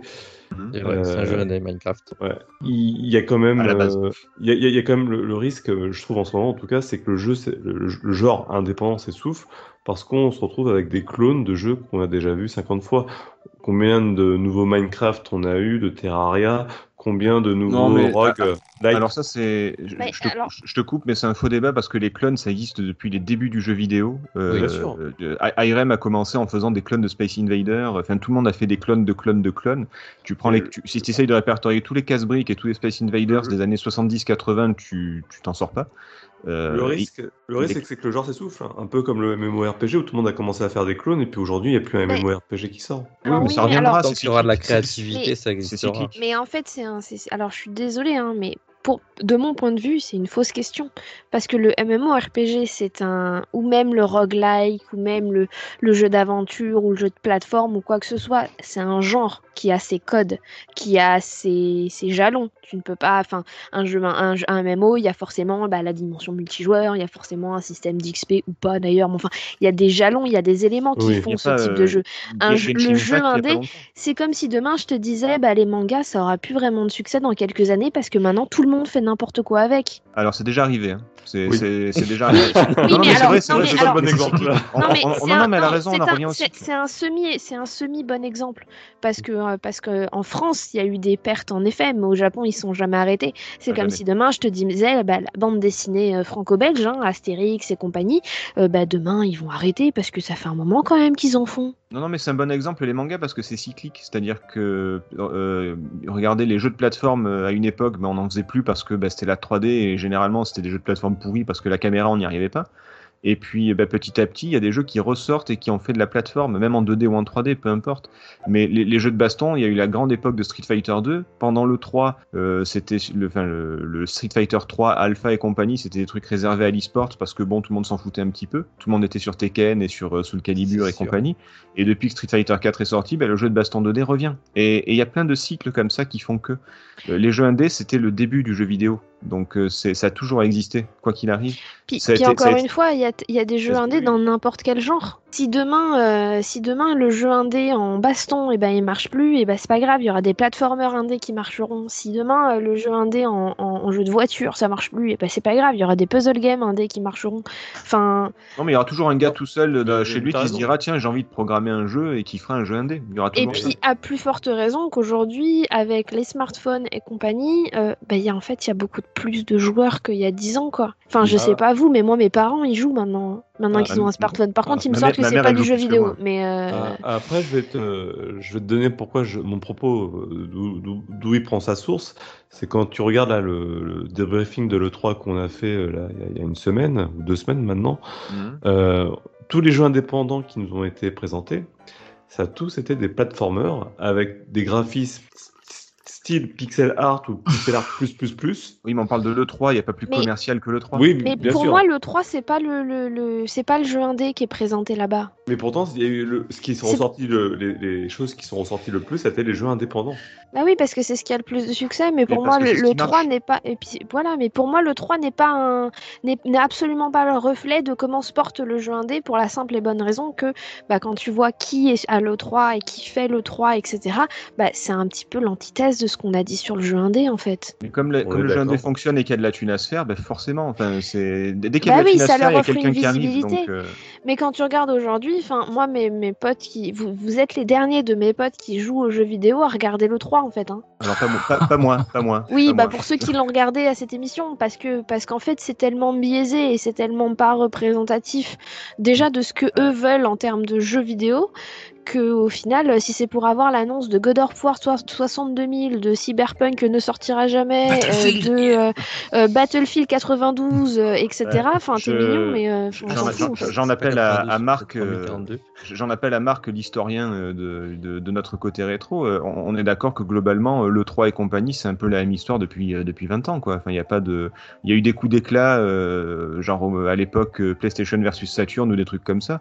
Mais tu le dis toi-même, la la dernière génération, c'est un non-événement et tout le monde s'en fout. Enfin, et, même, c'est toujours les mêmes histoires qui, euh, qui sont racontées. Quoi. Enfin, je... Bien sûr, non mais. enfin, Bah, ça ne reflète que les derniers plans marketing des plus gros C'est un peu éditeurs. ce qui est C'est- ressorti, C'est euh. c'est tout ce que ça fait. Les, fuites les organisées. euh, À une les- époque, c'était intéressant parce que le canal de, de- de diffusion, c'était la presse et euh, Mhm. finalement, il fallait quand même qu'il y ait ces événements-là pour centraliser euh, de l'information. Euh, depuis, depuis, depuis plus de 20 ans, depuis l'Internet, euh, enfin, ça, fini, tombe en ouais. désuétude, quoi. Il n'y a plus d'exclus, les gens prennent leur, euh, leur indépendance de canaux de communication, ils font leur, leur, leur salon ou leurs annonces en marge de leur 3. Le, le 3, c'est juste la centralisation euh, temporelle de, de, de- d'événements jeux vidéo qui reflètent le- les plans, mar- je répète, les plans marketing des principaux éditeurs. Moi, il y a pas de- que des choses inintéressantes. Dedans, du il n'y a, y pas Marc- que des choses inintéressantes dedans. Du coup, Marc, j'ai une question parce que alors moi, ça fait un moment que je ne regarde plus le 3, hein, euh, parce que bah, pour les raisons que j'ai évoquées, ça ne représente absolument pas ce à quoi j'ai envie de jouer, entre autres. Est-ce que le 3 n'est pas devenu maintenant un événement euh, du jeu vidéo pour le jeu vidéo? Et non pas pour les joueurs. Pour la thune, tu vois une façon de non mais une façon de montrer sa vitrine aux autres euh, aux autres développeurs, aux autres éditeurs et tu vois une pas une mise en concurrence directe mais est-ce qu'il s'adresse pas maintenant plus au, à- au milieu du jeu vidéo plus qu'aux joueurs qui vont faire les jeux Un salon de professionnels. Mais il y a même Ouais. eu une édition où c'était. Et alors, les salons euh, jeux vidéo étaient à l'origine. euh, et Pour les professionnels. étaient réservés que aux professionnels. C'était des salons pour les professionnels. Donc, pour répondre à ta question, c'est même à l'origine des salons. Euh, L'ouverture au public d'un salon comme le 3, elle est toute récente. Elle est enfin relativement récente. oui. Donc les, Et- les salons n'ont jamais été euh, spécialement et sont pour le milieu, la profession des jeux vidéo. Et ensuite, ça trouve des relais à travers les, les distributeurs, les revendeurs euh, qui, qui vont s'y rendre et qui vont essayer de voir ce, sur quoi il va falloir investir, euh, réserver des stocks ou des choses comme ça. Mais ça reste un salon professionnel, le 3. Et- On y voit quand même pas mal de choses, oui. Ouais, juste pour rappeler quand même, le 3 à la base, ça, répondait à une nécessité quand ça a été créé il y a presque 25 ans maintenant. Euh, Le ça été- le- le- ouais, ouais. Ouais, il ça, répondait à une nécessité, c'est euh, parce qu'il n'y avait pas de moment avant, on- les éditeurs ils pouvaient pas communiquer comme ils communiquent aujourd'hui. Du coup, il fallait un, un événement pour qu'ils puissent communiquer. Presque, c'était le seul moment de l'année où il y avait de la communication des futurs jeux qui allaient venir. Et puis il n'y avait Euh, pas de regroupement, chacun, chacun œuvrait dans son coin. Comme je disais, les, bah, en France, les gars vendaient des disquettes dans les- directement dans les chaînes de magasins Voilà. euh, ou les magasins indés. Et là, il y a eu un regroupement de professionnels. Donc historiquement, oui, c'est pour les professionnels. Mais Ça en fait, au public, appartient à- mais ça revient aux professionnels, oui, effectivement. Et les éditeurs, ça fait belle lurette, qui savent euh, teaser, euh, lâcher les petites infos et qui, qui, qui pas le 3 pour communiquer vers les joueurs. Euh, et pas du tout. Hein. Ils- au contraire, ils, usent de, de la totale indépendance pour, euh, pour communiquer vers le joueur. Mm. Le 3, c'est juste quelque chose qui se. C'est une concentration dans le temps euh, d'annonces euh, pour le milieu professionnel. Les joueurs en prennent quand même. On prend de plus en plus d'infos, euh, euh, ou de moins en moins, ça dépend. Non, de moins en moins, je dirais. De, de- mais on prend de l'info à cette occasion-là, mais c'est juste une ritournelle, quoi. Au début, c'est pour annoncer ce qui va se passer aux fêtes de fin de l'année. Donc à ce titre-là, ça intéresse aussi les joueurs. Et, et voilà, c'est juste une Du coup- concentration dans le temps Du coup, ça de regroupe, du coup, ça regroupe un petit peu ce qu'on disait que euh, ben, c'est peut-être pas forcément la meilleure plateforme pour, le, pour euh, développer le, le jeu indé. Quoi. Je pense que quand même, ça, le, le 3, il a quand même le mérite d'une chose, c'est qu'il reflète euh, l'in- euh, l'industrie à un, à un instant T. on, Oui. on, on voit la- le positionnement Une des partie de l'industrie, par Et, contre. et- et le fait qu'ils s'intéressent aux jeux indés, ben, ça veut dire que c'est des jeux qui marchent et qu'il y a de la thune à se faire et que donc du coup les gros éditeurs ben, veulent de l'argent. Au passage, ils se refont une petite virginité en disant regardez, on édite des gros titres, euh, etc. Mais en même temps, euh, regardez, on promeut les, les, les petits, euh, les, les, les braves petits gars qui, ouais. qui ont du talent, quoi. Donc tout le monde est, tout le monde est gagnant. Le jeu les indé deux se sont en interaction. euh, oui, voilà. Tu as raison. Les deux sont en interaction. C'est-à-dire le, la le jeu indé interagit avec les gros éditeurs lors de l'E3 et inversement. Ça permet de se Euh, développer, donc c'est cool. C'est- Par contre, là où je vois un danger, c'est que finalement, euh, le, le label indé, jeu indé, il permet Oui. peut-être, à moindre frais et à moindre coût de développement, euh, de, de mettre des choses sur le marché en jeu vidéo qui, sous prétexte qu'ils sont indés, euh, sont peut-être un peu plus courts, euh, un peu plus faciles de réalisation, un peu plus techniquement, euh, techniquement un peu plus light. le, le terme tout- que tu cherches, c'est des jeux de merde en fait. Ouais, ouais, ouais, non, non, pas forcément. Non, parce non, que ça peut être des jeux extrêmement intéressants euh, Ah. et, et- excellents. Je- J'ai pas d'exemple à citer, mais est-ce que finalement on labellise pas un peu le jeu indépendant euh, pour dire, euh, pour dire ah ben non, mais c'est un jeu indé là, il est court. Bah oui, techniquement, bah non, mais c'est de l'indé, c'est de l'indé. Et pour autant, euh, faire finalement euh, un groupe de jeux qui sont sur, sur d'un bon retour sur investissement, c'est-à-dire Oui, mais le, le, le terme est. c'est-à-dire peu de frais, peu de frais pour un succès, pour un succès certain.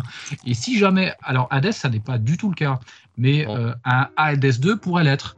Et euh, Ouais. des, des, des jeux qui émergent de la scène indépendante Ah sont bah, des Tout comme Hellblade. Ah ouais, merci, merci Béné.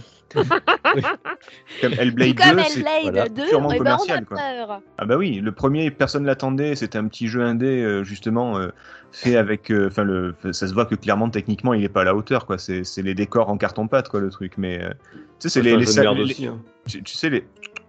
On va se calmer tout de suite. Alors Et, ça va euh, mal finir cette émission. Non mais, je c'est- vrai que lud- ludiquement il est très pauvre Hellblade. Il y a tout qui, il y a- là il mise tout sur l'ambiance. Après le genre lui-même, on peut pas dire que ludiquement tu te dises waouh j'avais jamais vu ça quoi. Ça c'est- sûr. En attendant sur l'ambiance il est très très bon. Et, et là un Hellblade 2, déjà je comprends, je vois même pas l'intérêt du 2. Enfin je veux dire euh, c'est euh, c'est- ok super. C'est un peu comme dans Prison Break. euh, et regardez euh, ce personnage revient. Mais elle était pas morte, on l'a décapité. Mais non non c'était sa sœur, vous inquiétez pas. Euh, là, là, c'est un peu pas. Oui vous- bah oui. Euh, Ah non, la attention les scénaristes sont malins. hein. technique. Mais techniques de la, X- de la Xbox, hein. Ouais, mais ça m'énerve qu'ils souillent des licences comme ça, tu vois. C'est God of War, je Et pense encore à toi, mais, euh, des mais voilà. des licences qui n'avaient pas vocation à être des licences en fait. C'est ça, c'est ça. Oui. Les, les Parce qu'un jeu, un jeu tout seul, euh, enfin, ouais. pas une licence. Mais... Ouais, mais Après le- qu'ils le fassent, mais- hein, mais qu'ils le- qu'ils continuent à le vendre à 5 euros sur Steam, ou à- mais pas, pas à 29 euros euh, le jeu indé. quoi. Le problème, c'est qu'un jeu indé qui a trop de succès va Alors- attirer les convoitises. On l'a vu avec Minecraft, et maintenant t'as du Minecraft Dungeon, euh, et puis bientôt. Ah oui, clairement, oui. Par contre, je suis pas d'accord avec Marc sur le dernier truc, là, sur- que le jeu indé euh, doit- ne doit pas être cher, entre guillemets. Euh, Il y, a des jeux qui méritent. ben, je, je reviens sur The Witness, qui a demandé un goût, qui était vendu 26 euros. Ça avait fait un scandale à l'époque parce qu'un jeu indé à 26 euros. Mais euh, ça reste un jeu indé qui avait été fait financièrement euh, et artistiquement euh, de façon indépendante. Et donc forcément, ben, les gens sont tellement habitués à acheter des jeux à 1 euro qui sont généralement des jeux de merde ou qui sont surfinancés par des éditeurs, qu'ils se rendent pas compte qu'il y a un coût au jeu vidéo et que des fois, ben, ben, tout travail mérite salaire et qu'un jeu vidéo, ça se paye. quoi. Et là, c'était un vrai jeu indépendant qui a été vraiment financé par euh, les joueurs et, euh, et qui du coup, bah ouais, bah, il était à 26 euros. mais en même temps, c'est le prix d'un jeu, quoi. C'est euh, c'est- le vrai prix d'un jeu. Et, et à force d'acheter des jeux à 1 euro, ben, un jour, on n'aura plus que des jeux à 1 euro, c'est-à-dire des jeux de merde, mais qui sont que à 1 euro, tu vois. Je suis d'accord avec toi, mais pas à 70. Et, Ah non, non, non, dans- non. Dans ce que je citais, c'était le risque de trouver, de, de, de, de voir le, le, le jeu indépendant s'apprécier sur ces, euh, financièrement enfin, sur ces aspects-là, quoi. Parce Ah que ben, pris, ouais. repris en charge par Moi, les, ce que gros. cru comprendre, Tu veux, Marc, dire, tu, veux, tu dire aller chez, chez Limited Run Game qui prend des jeux indés qui coûtent euh, Voilà. 3 euros et qui les revendent en boîte à 80 Ouais, c'est c'est une bonne idée Ah. ça. Regardez, on a mis un porte-clés. Et Ah, que tu retrouves merci. sur eBay à 150. Ouais, voilà, Euh, ouais. Je te cache non, pas que moi, mais- le Kitana Purna à 150 euros, il est joli, hein, mais faut pas me prendre pour un con non plus, tu vois. C'est sûr. Pour, ce, que, ce que disait Marc était intéressant parce que euh, effectivement aujourd'hui on a euh, les, les gros gros jeux qui coûtent euh, donc leur prix 60-70 70 boules euh, Day One. Et aujourd'hui les jeux indés on a une gamme de prix qui est un peu plus restreinte. Est-ce que c'est c'est le terme indé, ça s'adresse pas justement à, à dire, bah, euh, nous on préfère des, des jeux indés, c'est un, un peu moins cher, c'est un peu plus court, mais c'est plus ça le jeu vidéo qu'on qu'on recherche. Ouais, mais tu vois, un jeu indé, euh, Death Stranding à 70 balles, quoi. C'est, je, pense- je pense que c'est. Alors ça c'est un jeu d'auteur, je peux pas. C'est pas vrai. Oh, ouais, d'accord. ok. Revenons-en à la définition. C'est c'est pas, un- c'est pas un beat'em up, c'est un run and gun. Ouais, d'accord, ok, super. Euh, non, non, mais voilà, le, le- comme, comme je disais au début, le, le jeu indé, c'est pas une question de prix, c'est pas une question, de, c'est une question de, de, de liberté d'esprit et de création. Et, et donc oui, il peut y avoir des jeux indés chers, mais on en revient à l'image d'épinal de, de... Combien de fois on a utilisé le mot image d'épinal euh, Trois fois. Alors en fait, c'est toi qui l'utilises en fait. hein. Pardon. Il n'y a, Oui. que toi qui l'utilise. Non, mais Moi de temps en temps, mais pas dans cette émission.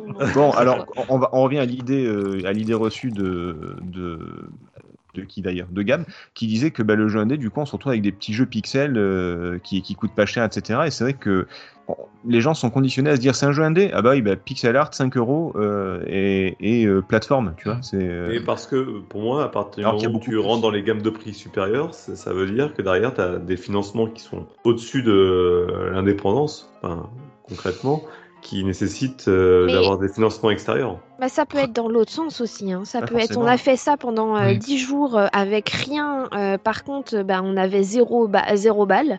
Euh, N'importe quoi. hein. Tu réalises un film avec 0 euro. Du coup, t'empruntes à mort pour ré- le réaliser. Bah, le film derrière, tu peux pas le vendre 1 euro parce qu'il faut que tu aies un retour Ouais. sur investissement. Bien sûr. Donc au ça. final, c'est pas parce que le jeu. Je pense que plus le jeu va avoir d'investissement extérieur, moins il devrait être cher en fait, parce qu'il a déjà été remboursé. Mais les, les jeux qui coûtent au-dessus de 30 euros dans les jeux indépendants, il n'y en a pas des masses. Et le, Euh, le seul que je vois là 30 en tête, ouais, c'est No Man's Sky. euh, c'est No Man's Sky qui, me- qui me vient en- tout de suite à la tête dans les jeux indépendants qui ont coûté cher. on peut pas parler de jeu indépendant vu la pression qu'il y a eu, quoi. Mais euh, c'est.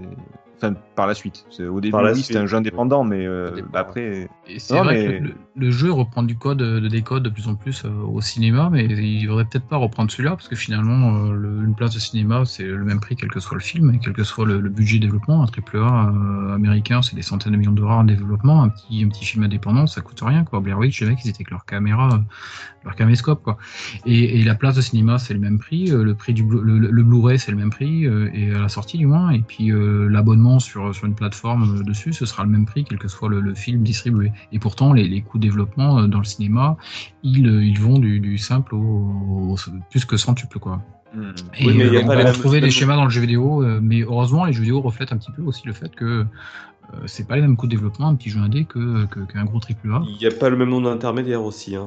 Dans, dans le cinéma, le jeu vidéo, dans le, dans le jeu vidéo, par exemple, là, si tu prends Steam, ils prennent 30% déjà sur le prix du. du Alors il y a les mêmes intermédiaires. hein, euh, je suis désolée. hein, quand on Avec- euh, t'as les mêmes intermédiaires au cinéma, t'as les mêmes intermédiaires dans tous les médias de création. hein, c'est juste qu'ils s'appellent pas de la même façon. Parce que quand on filme, il est euh, groupe Canal ou groupe M6 machin, c'est le même principe. hein, c'est le diffuseur. C'est les diffuseurs, on est d'accord, qui prennent aussi leur marge. Et ils prennent aussi leur marge, tout comme Steam prend sa marge. Non, non, mais il y a les mêmes, t'as les mêmes intermédiaires partout. C'est juste que ils s'appellent pas de la même façon et que les pourcentages varient. Mais t'as les mêmes intermédiaires dans le livre, t'as les mêmes intermédiaires dans les séries, t'as les mêmes intermédiaires. T'as Netflix, t'as Prime, t'as machin, t'as truc, t'as M6, TF1, Canal, tout ce que tu veux.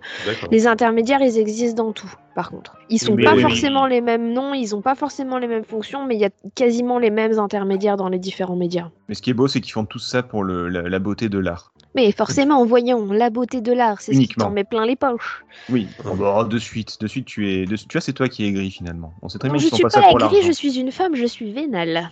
Ah oui, pardon, c'est vrai. Excuse-moi. N'oublie pas. Quelle, quelle image d'épinal, bravo. Ah, bah, eh ben, eh ben, justement, mais non, mais on était obligés. Moi, je- je- Messieurs, je Je suis content de pas l'avoir dit. Alors Oui. juste, juste avant que je conclue, Béné peut-être, Ouais. euh, je vais juste revenir sur ce que disait euh, euh, Setzer tout à l'heure. Non, on où revient pas sur ce que justement, j'ai dit. où, où- où justement tu, tu disais, on, on va retrouver le jeu chez les Limited Run Game pour pas, pour pas les citer, à Mhm. 80 balles, un petit jeu que tu auras, euh, qui aura été indépendant. Euh, moi, ce que je sens venir, c'est qu'on va avoir de plus en plus de jeux bah, Game Pass ou PS Now, financés ou aidés ou accompagnés par un éditeur ou directement par les plateformes euh, Sony, Mhm. Microsoft. Mhm. Et ces jeux qui, paradoxalement, seront dans une grosse bibliothèque, beaucoup de gens l'auront, beaucoup de gens vont y jouer. Euh, S'ils sont beaucoup, euh, beaucoup aimés, bah, ces jeux vont ressortir en boîte et faire, euh, c'est et faire le, le- le chou- les choux gras de, bah, de ceux qui vont euh, euh, fabriquer, enfin, Oui, bah, faire les boîtes temps, en les, fait. bah, les gars ont investi, donc euh, ils vont, euh, ils veulent, ils veulent que. la- Ah oui, pour ceux qui font des boîtes, oui. bah, Ah oui. pour ceux qui Ah, font Hades justement est ce genre- sorti en boîte. hein. Voilà. Et euh, ap- après, oui, après il est sorti en boîte. Le, le prix était pas déconnant. Mais Non, euh, non, moi, je te non, parle le de, de, de- série quasiment le limitée. même. Et moi, je te parle, voilà, il, part- il sortit en grosse euh, quantité, mais moi, je te parle de série limitée Ah oui. parce qu'on va, on va, on va être sur des, des, comme on disait, on dit tout le temps des petits jeux, mais c'est pas des petits jeux. Il peut y avoir des très bons euh, Mhm. jeux indépendants, mais ce genre de jeux qui sont en plus court, plus restreint ou qui, en- qui peuvent avoir un prix plus restreint sur un, euh, un, un e-shop, par exemple, euh, on va les retrouver à un prix beaucoup plus conséquent sur une plateforme euh, qui va dire Hé les gars, au lieu de jouer sur. Game Pass, c'est ultra collector, moi je peux vous le vendre euh, à 80 boules. Le petit jeu qui vient de sortir là sur le Game Pass. Je, je, je vois ça en fait. Oui, qui, c'est parce qui que vient- ça joue sur le, ça joue sur la collectionnite. euh, C'est il, ça. il est- il est toujours pas là, Dukes, non? Mais, mais ça, ça joue sur la collectionnite du gars qui veut son jeu en physique et qui, et qui veut pas du démat, par exemple. Et moi, c'est- moi c'est ce que je crains avec le terme indé, indépendant maintenant. C'est Après- que ça Ouais. devienne Après, il y a le- ça- justement le petit truc d'auteur. Attention, il faut l'avoir. Je suis assez d'accord et en même temps, je pense, alors ça c'est mon opinion purement personnelle, euh, qui naît notamment euh, du confinement et de ce qui s'est passé toute l'année dernière. Euh, je pense que le démat a de plus en plus de succès et on, en voit, on le voit rien qu'avec la sortie des différentes PS5 et Xbox Series Mhm. où tu as une version avec le démat. Et même si je suis complètement d'accord qu'il y a des collectionneurs, je pense, et je suis navrée de le dire de cette façon-là, mais j'ai pas d'autre moyen de le dire, que c'est réservé aux, aux, aux old gamers. Oh Aux vieux gamers. Ah oui, ah bah oui, mais de toute façon, oui, parce que Parce que. Parce déjà. que Ouais, alors, il y a ceux qui ont de riches vieux l'argent, gamers, ouais. on est d'accord, mais, mais aujourd'hui, euh, quand on t'annonce, enfin, je pense que beaucoup de monde euh, euh, achète en, en, en matérialisé, en boîte, euh, pour pouvoir le revendre derrière et se racheter d'autres jeux, en fait.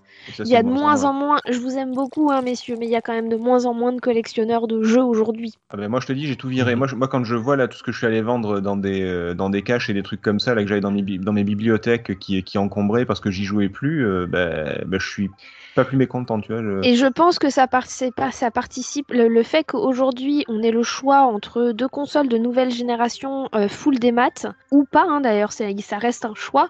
Ça Mhm. quand même, ça, tend quand même à pousser euh, les, les joueurs vers le full des maths et euh, vers une, une, produ- une production de boîtes qui, oui, sera complètement collector, etc. On est d'accord. ouais. Ah ouais. D'ici quelques années, mais qui sera quand même réservé à une niche. Mhm. Oui, c'est ça, oui. Bah, on se rappelle de la PSP Go qui a complètement floppé, euh, qui proposait que du démat. Et là, aujourd'hui, le fait qu'il y ait deux consoles euh, next-gen euh, full démat, bah, ça choque beaucoup moins qu'à l'époque. C'est euh, normal, c'est normal. Ça, les, mentalités évoluent et puis, puis voilà. Et, les connexions Internet surtout. Là, on C'est- sort, ah, un mais peu, c'est surtout ça. on sort un peu du sujet, mais euh, pour revenir sur le, dé- sur sur le démat, le problème du démat en soi, c'est que on, on a l'objet physique, quelque part, on peut le revendre et on peut le garder dans le temps.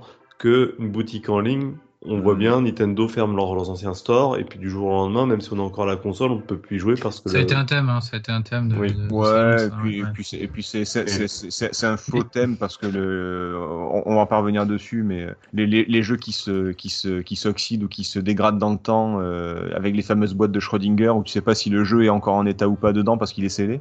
Mhm. Euh, ce, ce genre de truc, c'est. Ouais, Il y a les fichiers corrompus, hein. c'est pas, parce que t'es en démat que tu peux. Oui, Enfin, voilà. on se rappelle tous de, cette de ce fichier de sauvegarde de 150 ou de 300 heures qui nous a lâché du jour au lendemain quand on était sur PS1 ou quoi que ce soit aussi. Hein. Non, mais tu vois, les, les, trois, les trois jeux Wii qui sont plus dispo sur le store, franchement, personne n'y jouait avant. Et si, si vraiment Nintendo avait pas fermé le, le store, personne n'en parlerait de ces jeux, tu vois. Donc, euh, c'est. euh, Oui, et- puis et- bon, je suis à peu près sûr que si demain euh, il y a euh, 40 millions de joueurs qui veulent y rejouer euh, parce qu'il y a un événement, parce qu'il y a ceci, voilà. bah, Ouais. ils ont les fichiers, ils le ressortent et puis merci, bisous quoi. Et puis même si, si, si vraiment le jeu a un 40 gros 40 euros succès, euh, pardon. le, si, le, voilà. oui voilà, si le jeu a vraiment du succès, euh, Nintendo va le ressortir à 40 balles sur le shop et puis voilà quoi. C'est, euh, bref, c'est euh, pas, c'est pas le sujet, c'est pas le sujet. Bon, C'est- ouais, c'est- on dérape non. là. On Hein. verra bien.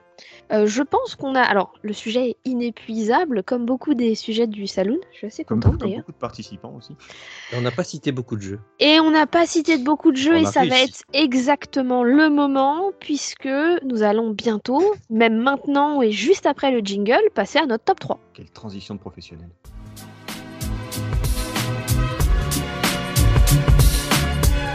Pour une poignée de gamer, le podcast, le podcast, le podcast, le podcast. Très bien. Euh, eh bien, le top 3, ce sont donc, c'est un top 3 un, un peu spécifique parce que c'est alors la première fois depuis que je participe à l'émission que j'ai mis une, une, une, une, une- j'allais dire une deadline, pas du tout, une, ouais, si, plus ou moins, puisque ce- c'est un top 3 des trois jeux indés que vous préférez, mais de ces cinq dernières années, parce que sinon, Non, il y en a beaucoup. fait, t'as bien Ah fait de merde, l'expliquer, j'ai sinon oublié c'était un ça, top ouais. 30, quoi. Ah non, mais bien je l'ai hein. noté, je l'ai Ah, noté, je l'ai dit démarrés. mais mis. Donc là, on a Marc, un a concert de rats là-dedans. quoi. Il y a déjà du a hors-sujet. Ah, là. Ah, mais j'ai prévenu. hein. non J'ai prévenu. Alors, Marc, du coup, tu passeras en dernier. Ça te laisse deux secondes pour faire des recherches. Ouais, j'en ai noté trois, j'ai dû les barrer. Ah, mais le j'avais prévenu. Hein. Oui, non, mais c'est pas de souci. hein.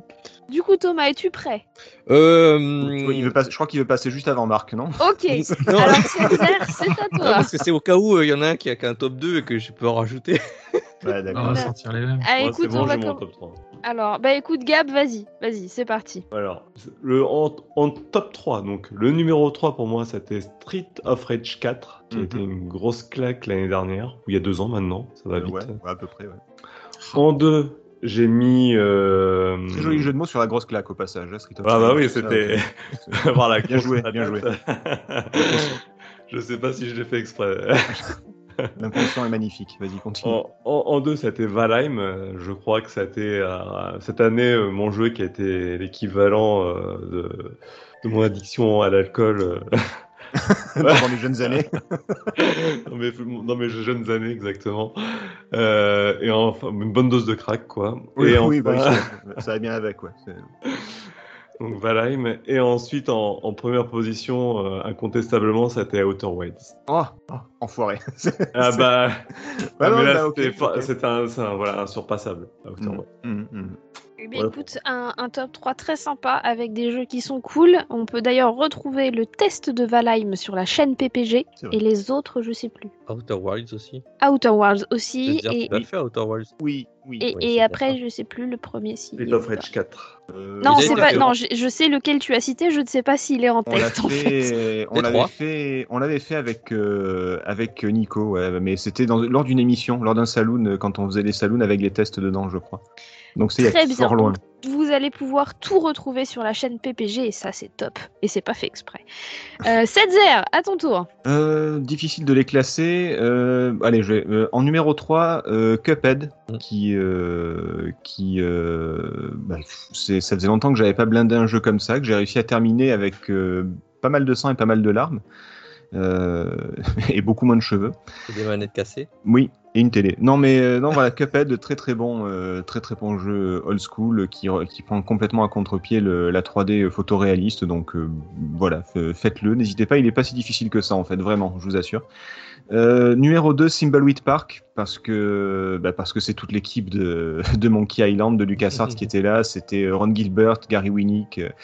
David Fox, enfin ils sont, ils sont tous dedans, donc euh, c'est le, le meilleur point and click que vous puissiez trouver actuellement et pour quelques années. Et, euh, et en premier, bah, Outer Wilds, parce que parce que Outer Wilds, quoi, voilà, c'est tout. Je jouez-y, ça- je suis très très euh, peiné, très très chagriné que vous avez vous avez vous avez pas arrêté de dire ouais, j'ai retesté plein de vieux jeux indés, machin et tout. Vous avez parlé du Game Pass, etc. Putain, Non, Outer il Wilds, quoi. il Outer quitté le, Wilds. ga- le Game Pass. Il est plus Il- Ah, merde. Euh, Si, par il est contre, il est possible qu'il soit encore sur le PS Now. Ah, eh ben Outer Wilds, les Pas gars. sûr. Outer Outer Wilds, quoi qu'il arrive. C'est, on s'en fout, Outer Wilds, ça- sans hésiter. Ouais, mais je t'ai Ouais. vu le finir, donc j'ai plus d'intérêt. euh. ça, ça m'a, ça m'a passé. Non, non, mais vraiment, euh, on parlait de. C'est un jeu qui, mine de rien, est joli. euh, C'est un jeu qui a pas dû coûter grand chose, je pense, et qui, en tout cas, propose euh, un truc que vous trouverez nulle part ailleurs et, et qu'il faut avoir fait, vraiment. Et ça retourne, hein. ça retourne le ventre ce jeu. C'est Ah, c'est... c'est- je- Les gens ont tendance à l'utiliser vraiment temps à travers ce truc, mais c'est vraiment une expérience à vivre. Vraiment. Ah ouais Putain, J'aurais fait Mm. 10 heures, je l'ai laissé et je. Faut que j'y Tu fais retourne. partie de la première planète ou pas? Oui, oui, quand même. On peut partir de la première planète Merde. Non, non, C'est encore ouais, mieux que ce que je croyais. Non, non, vraiment très très cool. Voilà, je laisse ma place à, à ceux qui n'ont pas fait leur devoir. Très bien. Alors, euh, Thomas, est-ce que tu es prêt? Oui, oui, mais j'hésite parce que là j'en ai coché 4 en fait, du coup. Comme j'ai cherché. euh, Alors, Non, mais j'en avais, je j'en vais avais- être écoute, très j'en avais mis un qui date de 2010, donc ça rentrait pas dans les cases. Ah, les mecs, Ok, ils sabotent alors. l'émission. quoi. ce- non mais je vais Oh. être très gentille parce que c'est demandé avant d'être fait. Tu pourras le citer en quatrième, mais hors stop. Attends, pour une fois que vous me demandez de pouvoir tricher au lieu de le faire, euh, Bravo, bravo. je l'accorde. Parce qu'on m'a demandé la permission. Bon, du coup, Thomas, à toi. Du coup, euh, j'ai j'ai tapé dans le récent. Euh, pour le troisième, j'ai hésité entre deux, mais je vais quand même dire The Tourist. Que- parce que, euh, parce que j'ai beaucoup aimé l'expérience. Enfin, Il, il était cool, c'est vrai. moi, j'ai vraiment bien aimé. Bon, j'en avais un autre qui est plus court. Donc euh, là, The Tourist en troisième. En second, parce que il fallait absolument que je le cite, et je serai le seul qui va citer un jeu en réalité virtuelle, c'est Beat Saber. Ah putain, mais oui, mais oui, bien sûr, bien sûr, évidemment. Ah, oui, ils- c'est joué indépendant. euh, Là, euh, ils ont démarré de pas grand chose avec quelques cubes euh, et ils sont arrivés aujourd'hui euh, à, à faire vendre des Oculus dans le monde. Ouais, Euh, ouais. Voilà. Et en premier, bah, je vais faire un petit cocorico en citant Dead Cells de Motion Twin parce que c'est un des rares jeux où j'ai vraiment passé beaucoup trop d'heures. Ça devrait être puni par la loi. ouais. Voilà. Vous voulez mon quatrième? Mais Allez, oui, je t'ai dit que tu pouvais. ah, Il date de 2010, mais c'était Thomas Was Alone. Ah bah oui. Parce, oui, que, aussi. Ah oui. parce que, Ah. Parce que voilà, j'ai c'est découvert ça sur le, bah, c'est moi, j'ai découvert ça sur le PS Now. Je voulais, euh, je- voilà, pour moi c'était super. Bah allez, on fait un top 10 avec tous ceux qui sont sortis avant 2017. très bien. Non, pas du tout. Euh, alors, Marc, est-ce que tu es prêt ou est-ce que Ouais, tu veux ouais, que je fasse le mien avant Comme tu veux. Non, bah, voilà, tu vas Ah, Si finir. tu es prêt, c'est parti. Ouais, alors celui-là, de toute façon, il était déjà, euh, mais il a déjà été cité. C'est le inconvénient de passer en dernier euh, ou en avant-dernier. Euh, Street of Rage 4 en troisième oui. position. Parce Oui. était quand même, il était quand même assez. Bah, je l'ai trouvé énorme. Je vais citer Hades en deuxième position parce que je l'ai vraiment aimé ce jeu. Chose qui va revenir dans un top 3 euh, très proche, mais. Très très et proche, ouais. et, euh, Dead Cells en première position parce que je l'ai ouais c'est pareil j'ai passé un nombre incalculable d'heures dessus et je l'ai vraiment vraiment il m'a vraiment marqué en jeu indépendant sinon bah, en quatrième position et sur par rapport à mon ancien classement alors j'en avais deux autres jeux parce que c'était pas mon le même euh, un euh, mais je vais quand même le citer un des deux que j'avais euh, c'est euh. Journey Journey Ah oui. ah, ah bah oui. Ah oui. mais il a plus de 5 ans, il a bien plus de 5 ans, mais par contre, c'est c'est pour moi, alors là, le, le- mais même loin devant les autres, c'est vraiment un souvenir impérissable. Je suis entièrement d'accord avec toi. Complètement d'accord avec toi. Les mecs ils Ouais. trichent et ils arrivent à faire en sorte que je les déteste pas. Bravo. Bravo. Ah ouais C'était dans ma liste hein. aussi. euh. très Ah oui, non, mais moi aussi. Mais Journée après- fait partie de mes jeux, euh, mes jeux indispensables, euh, tout, tout top confondu en fait. Ouais, avec, Flower, avec Flower et euh, Oui, oui, oui. J'avais acheté une compile d'ailleurs en boîte sur, sur PS4, il y a la compile Flower, Ouais. Journée et, euh, ouais, Et Et Flo. Flo. et Flow. qui avait été offert d'ailleurs plusieurs fois euh, Oui. Par Sony en démat. Il avait été offert. Bah écoute. Et du coup il reste. Béné pour son, son Eh oui. top 3. Alors, moi, pour la blague, j'aurais pu, pu vous dire qu'en 1, je mettais Hades, en 2, je mets Hades, et en 3, je mets Hades. Mais, Mais bon. tu vas pas le faire. Si, bah, en c'est la- 1, il y a. Hades. Ouais, ça c'est logique. Hein Tu l'as dit. Euh, je l'ai déjà dit, je le redis, ça fait vraiment partie de- des- des jeux vraiment coup de cœur. Et puis ça fait un moment que je suivais le studio, j'ai fait tous leurs jeux, je suis assez fan. Euh, en deux, moi je vais mettre Disco Elysium. Mm. Ah, oui. Ah oui. Parce que c'est une expérience de jeu assez exceptionnelle, euh, que j'ai toujours pas terminée. Alors euh, j'y joue doucement hein, parce que c'est vraiment dense, euh, mais qui est un, un- aussi bien graphiquement que scénaristiquement, que au niveau de tout ce qu'il propose, quelque chose d'assez assez exceptionnel. Donc euh, ce sera en deux. Euh, et en trois, alors j'ai hésité entre plein. On t'en laisse la quatrième si tu veux. Oh, vous, gentiment, êtes, vous êtes trop gentil. Non, moi je suis Euh, gentil, les autres non. Oui, parce que moi je voulais pas moi. Ouais. Euh, alors, euh, je citerai en, en, en trois parce que je suis dessus actuellement, euh, mais j'ai un gros, enfin j'ai eu un gros gros doute sur le fait que ce soit un jeu indé, mais plutôt euh, Cozy Grove parce que vraiment c'est Ah. c'est c'est vraiment tout mignon et Spiritfarer puisqu'on m'en a accepté un quatrième Ah oui, et vrai. que en termes de en termes de, de, de, de thématique, là on est vraiment plus sur de la thématique que sur de la mécanique de jeu. Et en termes de thématique et de façon dont le- le- la thématique est abordée, euh, voilà. Et comme je suis la boss, je vous conseillerais, pour ceux qui ne l'ont pas encore fait, d'aller voir du côté de Gris. Ah, faut que je le fasse lui, effectivement. Euh, Oui, mais j'ai pas a- la date de sortie, donc je ne sais pas s'il peut rentrer. Mais Si, honnêtement, si vous avez l'occasion, ouais. il Si, est. Mais je Je sais plus. 2000, 2000, euh, 2018. Je sais plus du tout. Il y a Euh, eu le allez, test PPG de Gris. A allez-y parce qu'il est vraiment. euh, c'est aussi une expérience très courte, très intéressante, euh, qui moi m'avait marqué. Je voudrais juste citer un, un quatrième jeu que j'ai pas Oui, parce que tu. Oui, to- et toi les et Setzer, vous pouvez. Mais, mais Ah. J'allais te dire que tu pouvais aussi, mais en fait, tu peux pas. Vas-y, Gab. Donc, merci. Ben. C'est Wargroove. euh, Qui est, qui est- personne n'a, je pensais qu'il serait cité, Ah oui. c'est pour ça. Ça, Ouais, c'est le top 3 de Tagazu, ça. Lequel, pardon, j'ai pas entendu. Wargroove, c'est un, Ok. euh, c'est Un tactique, euh, ouais, un Advance War euh, refait au goût du jour. Parfait. Est-ce que tu en veux un quatrième, Setzer? Fez, sans hésiter. Fez. 13. F-E-Z, comme Fez, Ah, comme le petit Ah oui, Fez. Fez, il est Oui, oui, Fez, il il, est était vieux. trop Il- cool. Il date de Xbox Live euh, Arcade. Il, il était beaucoup trop cool. cool. Je- Il vous ai parlé de The Witness, cool. pardon. Je, je vous ai parlé de The Witness tout à l'heure, donc euh, voilà, c'était très très bien, mais vraiment il y a Fez aussi qui, euh, qui, euh, qui, qui vous croyez l'avoir fini et vous vous retrouvez avec un deuxième jeu qui n'a rien à voir et qui est, qui est vraiment. euh, euh, ouais, le mec est fou, quoi. Voilà, c'est euh, Fish, là, Phil-. Philippe Poisson, appelé Phil Fish, qui est, qui est complètement fou, quoi. C'est vraiment fait. Magnifique. Alors, euh, ce que je vous propose maintenant, c'est de partir sur un quiz. Et pour le quiz, euh, après ce jingle-là, on va avoir un invité. Mhm. Mhm. Allez, jingle. Donc ça va être.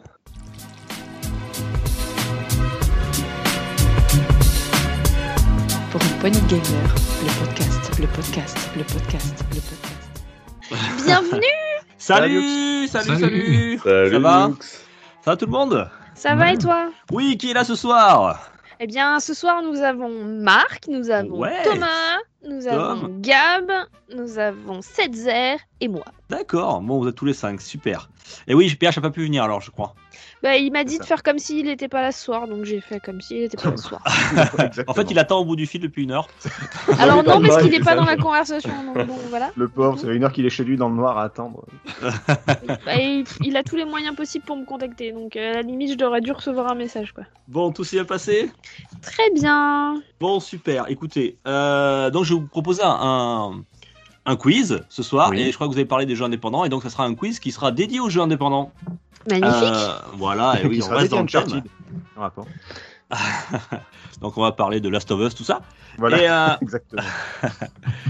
Euh, bon, je vois qu'on m'a appelé juste après le top 3, parce que je sais très bien que vous voulez pas que je le dise, mon top 3, c'est ça hein Ah, mais Ah, mais tu voulais y participer Ah, Ah bah, ouais, vas-y, non, mais bien sûr, ouais, je connais Mais la non, mais moi- patronne. attends, Merci, moi, tu m'as dit, mais non, tu m'as dit je viens pour le quiz. Donc moi, je te, enfin, je suis bête et disciplinée. Hein. Tu me dis je viens pour le quiz, bah tu viens pour le quiz. J'ai dit, est-ce qu'ils vont m'appeler quand même pour le top 3 pour la fin mais pour si avoir tu le top veux, 3 du eh ben patron écoute, écoute, on va faire ça. On va Alors, faire avant. c'est- le- Oui, tu peux pas faire un euh, top 3. Te laisse pas faire, Béné, te laisse pas faire. Il, te fait du chantage là, te laisse pas faire. C'était les, fous, le- montage. mon top aujourd'hui. 3, euh, mon top 3. Non, non, mais euh, ça se mettra après, hein, c'est pas grave. hein. C'était mon top- le top 3 des, des jeux indépendants de moins de 5 ans, c'est ça Exactement. Oui. Donc, tu vois, troisième. Marc, lui. Troisième, je vais mettre Oui, euh, un jeu de plateforme. Je vais mettre Céleste. Tiens, voilà, que j'avais beaucoup aimé. Un jeu de plateforme très difficile, mais euh, assez sympa en pixel art. Euh, je vais vous mettre en deuxième. Alors, je- euh, eh, tiens, est-ce que est-ce qu'il y a Tom qui est là? Oui, Oui. Euh, Est-ce que tu t'as parlé de Dead Cell, Thomas? Il a été numéro 1 sur deux tops. Ah ouais, donc je vais pas en parler, tant mieux. Euh, Hollow Knight, je vais vous là- mettre. Comment il l'a fait? Hollow Knight, il était cité ou pas? Non, Non, tu peux- Non. Ah super. Céleste non plus, j'imagine. non plus. Non. Si. Il a pas été Et, cité non, non, Céleste, ça n'a pas été cité. Il a été cité pendant notre cité, discussion, je suis en train de le faire. ouais, je mais il n'a pas été faire, ouais. cité dans le top. C'est vrai, Très c'est bien. vrai. Et, et- et mon dernier, ça sera, je suis sûr que celui-ci, euh, vous l'avez pas cité dans, dans vos top 3, c'est Stardew Valley. Voilà. Le jeu de Tu gestion sais de que j'ai ferme. hésité? Tu sais que Ah, j'ai hésité? Bon, écoute, voilà, comme ça j'ai J'ai fait un top passé 3 plus de original. 80 heures dessus, j'ai tellement hésité. un peu pareil, ouais, j'ai j'ai pas loin d'une centaine d'heures dessus, mais bon. Donc euh, voilà, c'est top 3, mon top 3 à moi, c'est Céleste, euh, Hollow Knight et Stardew Valley. Euh, je n'ai pas mis d'ordre, voilà, mais bon, ces, trois- ces trois-là sont des trois très bons jeux indépendants. Alors, je vais vous faire un, un- donc un quiz sur les, les jeux indépendants. Alors, j'ai fait les, les petites emplettes hein, ce, ce week-end. C'était les soldes, hein, vous savez, donc j'ai Ah, croisé, croisé Tagazu à 6h du matin devant un carrefour. Avec une lampe frontale. avec lampe frontale qui, qui embê- embêtait les gens la sécurité pour rentrer avant, avant l'ouverture. Et, euh, et je suis allé à la FNAC et j'ai trouvé un, livre qui s'appelle Le Grand Guide des jeux indépendants. euh, Switch, PS4 et Xbox One. Euh, donc, alors, je sais même pas qui c'est qui c'est un, un collectif, j'imagine. J'ai pas de nom d'auteur dessus. Et en fait, ils ont répertorié euh, les jeux indépendants, voilà, sans trop, euh, sans trop s'étaler dessus, avec une, une petite photo, un screenshot et puis une rapide description. Alors, ce qu'on va faire, c'est que moi, je vais vous lire la description qui fait quelques lignes, et Mhm. vous allez devoir trouver le, le jeu euh, indépendant, euh, euh, voilà, le jeu indépendant auquel je m'adresse. Euh, tiens, il y a Marc, Tom, Gab et Setzer Béné. Alors, euh, il y a une équipe de 3, une équipe de 2. Euh, Pourquoi pas, tu comme Ouais, vous voulez. Ou chacun sa Bien, peau, je vais être comme vous. mauvais à ça. Moi, je vais mettre avec cette zère, personne ne battra avec lui, donc je vais faire. Il va faire le petit- rush charitable, quoi. Euh, Il y, a- y a personne qui va prendre le petit gros à la fin là, pour dans son équipe. Euh, Non, non, non, franchement, non. là, non, non. Ah, c'est moi qui vais être le boulet, là. Bon non, alors, est-ce qu'il y, a des- il y a- il y a des équipes ou chacun sa peau Comment on fait? Non, on va faire, une, on va faire des équipes, on va faire Setzer et Gab alors, ensemble. Ok. Et on va faire Marc, Béné et Tom de l'autre côté. Alors, première partie, je vous, vous- je vous fais la description. Vous attendez que j'ai fini pour donner votre réponse. Alors, attention, on va, on va, on va corser un peu. Euh, vous n'avez le droit qu'à une réponse. Et il me faut me, il faut me donner le titre exact. S'il y a le, s'il manque euh, une, un The. mot ou s'il manque un, un chiffre, ça marche pas. On est d'accord? Ouais. Ah ouais, chiffre. Ah bah oui, il peut y avoir des, des, des Euh, suites, Last, of, hein. Last of Us 2 par exemple. Euh, Ouais. Voilà, si tu C'est dis Last of Us, c'est plus. raté. God of War 3. Bon, alors on va commencer par les jeux, les jeux action combat. On va commencer par l'équipe 7 et Gab et ensuite on fait chacun son tour. Vous êtes prêts messieurs? Oui. Parti. Allez, un jeu d'action au personnage euh, designé par Takashi Okazaki, le créateur d'Afro Samurai. L'esthétique globale de ce beat'em up 3D est remarquable, les combats sont nerveux et mieux vaut avoir de bons Ah, je réflexes. sais, je sais. Un gage de qualité, le jeu a quant à lui été réalisé par The Game Bakers, une société française Cocorico. C'est disponible sur Switch, PS4, Xbox One. C'est Peut-être Fury. D'ailleurs aussi. Ah, je le sais aussi, ça. Fury, très bien, un point pour l'équipe Gab 7 Ensuite, on y va. Vous êtes prêts, Marc, Béné et Thomas? Ouais. Les Canadiens de Brace Yourself Games livrent là un jeu original dans lequel la musique occupe une place de choix avec 110 pistes musicales. Le jeu original propose une aventure sous forme de roguelike 2D, rythmique, original et très addictif. Ah, je sais. Marc, Béné, Tom. Euh... Crypt of the Necromancer. Des... Necrodancer. Necrodancer et pas Necromancer. et voilà, ça fait Putain. zéro. Ah ouais, ah ouais je suis dur, hein. Trop de Oh là là. pour Thomas. C'est dur quand tu joues pas, Oh en fait. Ouais, il déconne pas le chef, les gars. c'est- Oui, Ah, mais mais non, je, je vous ai donné des jeux, des jeux indés faciles, alors bon. Non, mais euh, t'as raison, t'as raison, t'as raison. Il faut un peu corser. Et puis, eh, on est pour une point gamer, on n'est on est pas sur, euh, sur jv.com là, ok? Je suis, je suis- assez d'accord.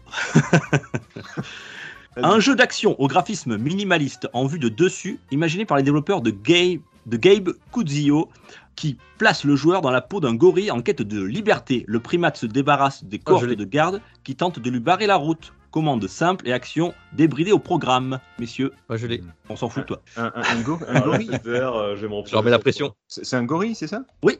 Alors là, j'ai pas de jeu avec. euh, Non, je suis désolé, je, je connais pas moi. Ga- Gab, peut-être, non? Euh, Je vais dire un truc, mais c'est Allez, pas ça. Thomas, c'était quoi? Non, attends, Attends. attends, c'est Guatemala peut-être? Guacamele Alors, le Guacamele. ou euh, Guatemala ou Guacamele Guacamele, voilà, c'est ça, Guacamele. Non, pas du tout. Alors, pas du que tout un c'est bien, gorille. Est-ce que c'est bien édité par Devolver Oui, bien sûr. C'est Ape. Out. Quoi, Mhm. redis-le, Thomas Ape Out. Ape Out Ape Out, ouais. Oui, bah, Ape, je, Out. je te donne toutes les lettres parce qu'on sait jamais. Avec ton anglais euh, comme le mien. euh, Bon, 0, 7 0 Gab. Allez, on continue. La ville de Mexico, mais aussi le temps euh, et l'espace sont en danger. Juan Aguacate doit sauver le monde. On retrouve les graphismes colorés et les musiques entraînantes qui ont fait le succès du premier titre. Jeu d'action euh, matinée de plateforme, il est amusant et propose un level design remarquable et des boss mémorables. Alors, c'est le deuxième, du coup, c'est euh, Guacamele 2. Voilà, Guacamele 2. Allez, un point partout, on Mais, continue. euh, Gab, il avait juste une réponse de décalage, on peut se faire un demi-point. Ah oui, je- Euh, je- Moi, j'ai pas de point pour avoir donné la réponse de Il est à contre-temps, le gars, c'est tout. Il a pas compris dans quelle équipe il est, c'est pour ça. Mais- Ça compte pas deux points quand on donne la réponse des autres. Non, Ouais, voilà. apparemment, non, on s'est fait Et niquer. tu veux un Mars aussi, euh, Dibal Aussi. Non, non. Bon, un point. Allez, le marchand. en avance. Le marchand Will explore les quatre donjons du coin afin d'y trouver ressources et trésors. Je l'ai En même temps, d'autres aventuriers se rendent à sa boutique pour faire les emplettes nécessaires à leur périple. Autant bien. dire que Will doit gérer son inventaire avec sagesse pour mener à bien son business. Il est trop bien signé du studio espagnol Digital Sun. Il est En trop fait- bien En fait, c'est un, repompage d'un Dragon Quest qui existe déjà en plus. Cette histoire, c'est c'est Mais dégueulasse. oui, tout à fait. C'est Torneco machin. Là, Vous le- avez qu'à trouver le nom du jeu au lieu de râler. Ah ouais. Non, je savais pas qui. je savais pas- Moonlighter. Moonlighter Oui, bravo Gab, Ah Moonlighter, tout à fait. Ah bah, j'ai bien fait de pas le faire. Tu vois, si c'est une repompe de Torneco. euh, Ok. Non, mais c'est un jeu, c'est une copie d'encore un truc qu'on a déjà vu 50 fois. C'est Ouais, ouais, ouais. Dans la grande tradition des run and gun, ce jeu d'action place le joueur dans la peau d'un personnage qui avance obstinément en massacrant ceux qui se placent sur sa route. Discutable Gunfight nerveux et spectaculaire sur le mode du Die and Retry où l'on parvient à exécuter de véritables chorégraphies macabres. Alors là, il y en a plein de. de- Mais il y en a trop. Ah, moi, Ah, je il y a des indices savoir. quand même. Euh, édité par Devolver. Mais, Thomas, t'as une chance pas sur dans la deux de faire ça. Le mec a une chance sur deux, ils font que ça, les gars. Non, parce que j'en ai un en tête euh, chorégraphié, mais. Bah, je pense. euh, voilà. Moi, je pense à un, mais je suis vraiment pas. Non. Allez, on se dépêche. Vas-y, Thomas, moi j'ai pas d'idée. C'était My Friend Ouais. Désolé. Mais, Thomas ouais. Bah ouais, non, Thomas, euh, c'était un autre que j'avais en tête. C'était un Ah bon Euh, Il pensait à West of the. Dead, non Non, je pensais à Katana Zero en fait. Ouais, moi, je Ah. pense à Hotline Miami, tu vois. ah, Vous êtes tous nuls. Moi, je pensais à rien du tout. Comme ça, ça règle le problème. ah, je croyais plus fort. Ah, je suis pas, je suis pas au point moi sur les jeux indés, mais vas-y. Allez, aventure et RPG. Euh, quand le français Johan Fanis, un ancien d'Ubisoft qui a fondé son studio Dixi, euh, Digi, DigiXart, pardon, s'intéresse à nouveau, après Soldat Inconnu, Mémoire de la Grande Guerre, à la Première Guerre mondiale. Cela donne un conte au graphisme impressionniste sur fond d'appel à la fraternité. Une Oh bah, aventure dont on ne ressort pas indemne. C'est pas euh, Gab. Je parle à Gab. Hein. C'est pas 11-11, enfin 11-11. Je connais pas. Bon, bah, je dirais Ouais. 11-11 alors. C'est comme ça qu'il s'appelle le jeu? Il faudra un titre exact. euh... bah, Ah, pas moi. disons, il faudrait un titre exact. Nous, on s'est planté sur une lettre, on n'a pas eu de rechance, hein, donc c'est pas moi- ça. Moi, moi, sur, le, sur ma pochette, j'ai quatre traits, donc euh, je sais pas comment ça se prononce, mais. euh, C'est 11-11 Memories Retold. Ah oui. Voilà, donc c'est raté. Je savais pas qu'il y avait un sous-titre en fait. Voilà, c'est un Euh, demi-point quand même, parce que bon, il y avait la Non, mais non, de non, non, non, non, non, parce que si toi t'as un demi-point pour ça, nous on a avec, un demi-point que pour, la, pour pour vous. la faute de frappe. Hein. Ah bah attends, elle- elle- ça changeait tout quoi. Nécro Dancer et Nécro. C'était quoi qu'il a dit? Nécromancer, non, non, Ah, c'est bah une c'est pas la même chose. Ne cherche pas. Non, non, mais cherche pas, t'as pas tout. Considéré en interne et par de nombreux joueurs comme un jeu indépendant Ubisoft, ce titre est un conte magique. Aurora est une princesse prisonnière dans un autre monde. Ah, c'est facile. En Oh là affrontant la reine de la nuit, elle pourra revenir chez elle. Ce RPG à la direction artistique sublime demeure depuis sa sortie en 2014 modèle du genre. Child of Attends. Light. Child of Light, très bien. Un point pour les de partout. Sous-titre C'est Child of Non, Light. non, non, il n'y a pas de sous-titre à Child of Light. J'ai la boîte en face de moi, donc non, il n'y a pas Ah de bah c'est bon alors. Non, mais c'est The Child of Light. Non, je déconne. Oh. Même s'il est épaulé par E- Electronic Arts, ce jeu reste un véritable jeu indépendant conçu par Zwank Games. Le joueur incarne une petite créature qui évolue en symbiose avec la nature et peut communiquer avec certaines espèces d'étranges créatures mais Il faudra savoir les éviter ou les repousser. Bah, écoutez, le, le, le test est dispo sur PPG depuis peu, puisqu'on l'a fait avec, euh, avec Béné, non? Bah oui, je pense. hein. Dans quelques jours, vous aurez droit à- au test de Bene et de, et de Setzer. C'est donc Ah, Pas notre test à nous-mêmes, hein, le test du jeu fait. fait, très bien, FE. fait, FE, très bien. Voilà, c'est disponible sur Switch, PS4, sur console. Et il n'y a pas de sous-titres, voilà, ça, il y a deux lettres, on y arrivait, c'est bon. Tiens, alors comme je- comme c'est un test que vous avez déjà fait, euh, Setzer, euh, Oui. voilà, t'avais avais déjà fait, c'était un peu facile pour, pour votre équipe. Allez, on va se rattraper avec, avec l'autre équipe. oui. Imaginée par les Autrichiens de Broken Rules, cette aventure, un brin nostalgique, est également unique. Dans ce monde dessiné à la main, il faut résoudre de nombreuses énigmes, des puzzles qui évoquent le temps qui défile, tout en découvrant la vie passée d'un vieil homme, une aventure tour à tour, touchante et belle. Ah, je crois que je sais. Old Man Journeys. Oui, bravo Tom. Et oui, on avait fait le test ensemble, non On avait fait le test ensemble. ouais. Alors c'est. Old Man's Journey. Journey, hein, attention. Journey. hein, le titre était pas exact, hein, vraiment. euh, Oui, mais c'est l'anglais l'ang- l'anglais de Thomas et moi, on a droit à des petites C'est erreurs. ouais, c'est vrai que l'anglais est pas exactement compris donc, en euh, fait. C'est l'anglais du sud-ouest, bon, c'est. C'est ça, ouais. Vous comprenez, ouais, entre l'anglais créole et, et l'anglais euh, du sud-ouest, ça va. Ah, les arnaqueurs. Whippy Studio est un développeur indépendant biélorusse. Dans la peau du patron de la police de Fribourg, le joueur doit affronter la corruption et le crime tout en parvenant à tirer son épingle du jeu. Une suite est également disponible. Ça doit être dis- euh, Je parle à Gab. C'est pas euh, This is Police, tout simplement, non? Alors pareil, je connais pas ça, mais c'est quoi ces jeux? Ils- C'est fonds de- c'est les fonds de playlist des jeux Je sais. indépendants, ça C'est- C'est c'est le seul jeu que je connais où tu diriges un commissariat et tout ça, donc euh, il y en a deux. Donc, euh, Euh, y a pas un truc aussi où tu es à la douane et tu tamponnes Non, bah, mais ça, c'est Paper Please. Ouais. Euh, This is Police? This is The Police, très bien. C'est bon, ouais, c'est bon, c'est bon. Ah, il le pense à l'anglais, c'est pour ça. Bravo.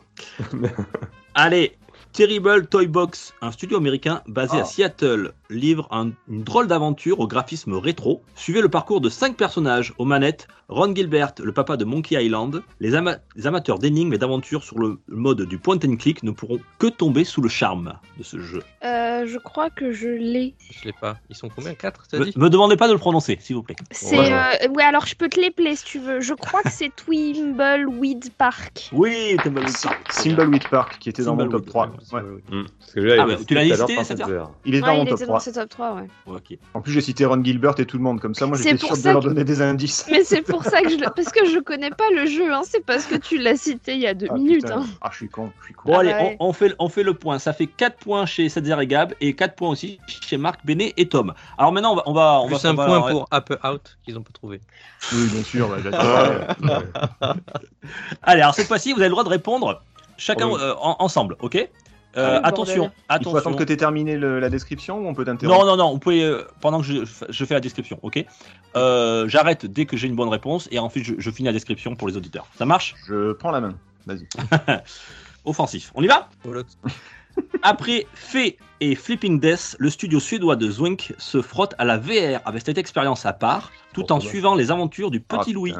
Il s'agit de protéger ce drôle de petit personnage. Le joueur ne voit que ses mains pour interagir avec cet univers je l'ai. coloré et enfantin. Ghost, Euh, Ghost Go- Giant. Un Ouais, véritable. c'est ce que j'allais dire. Oui, très bien, Marc. Euh, Dom, pardon.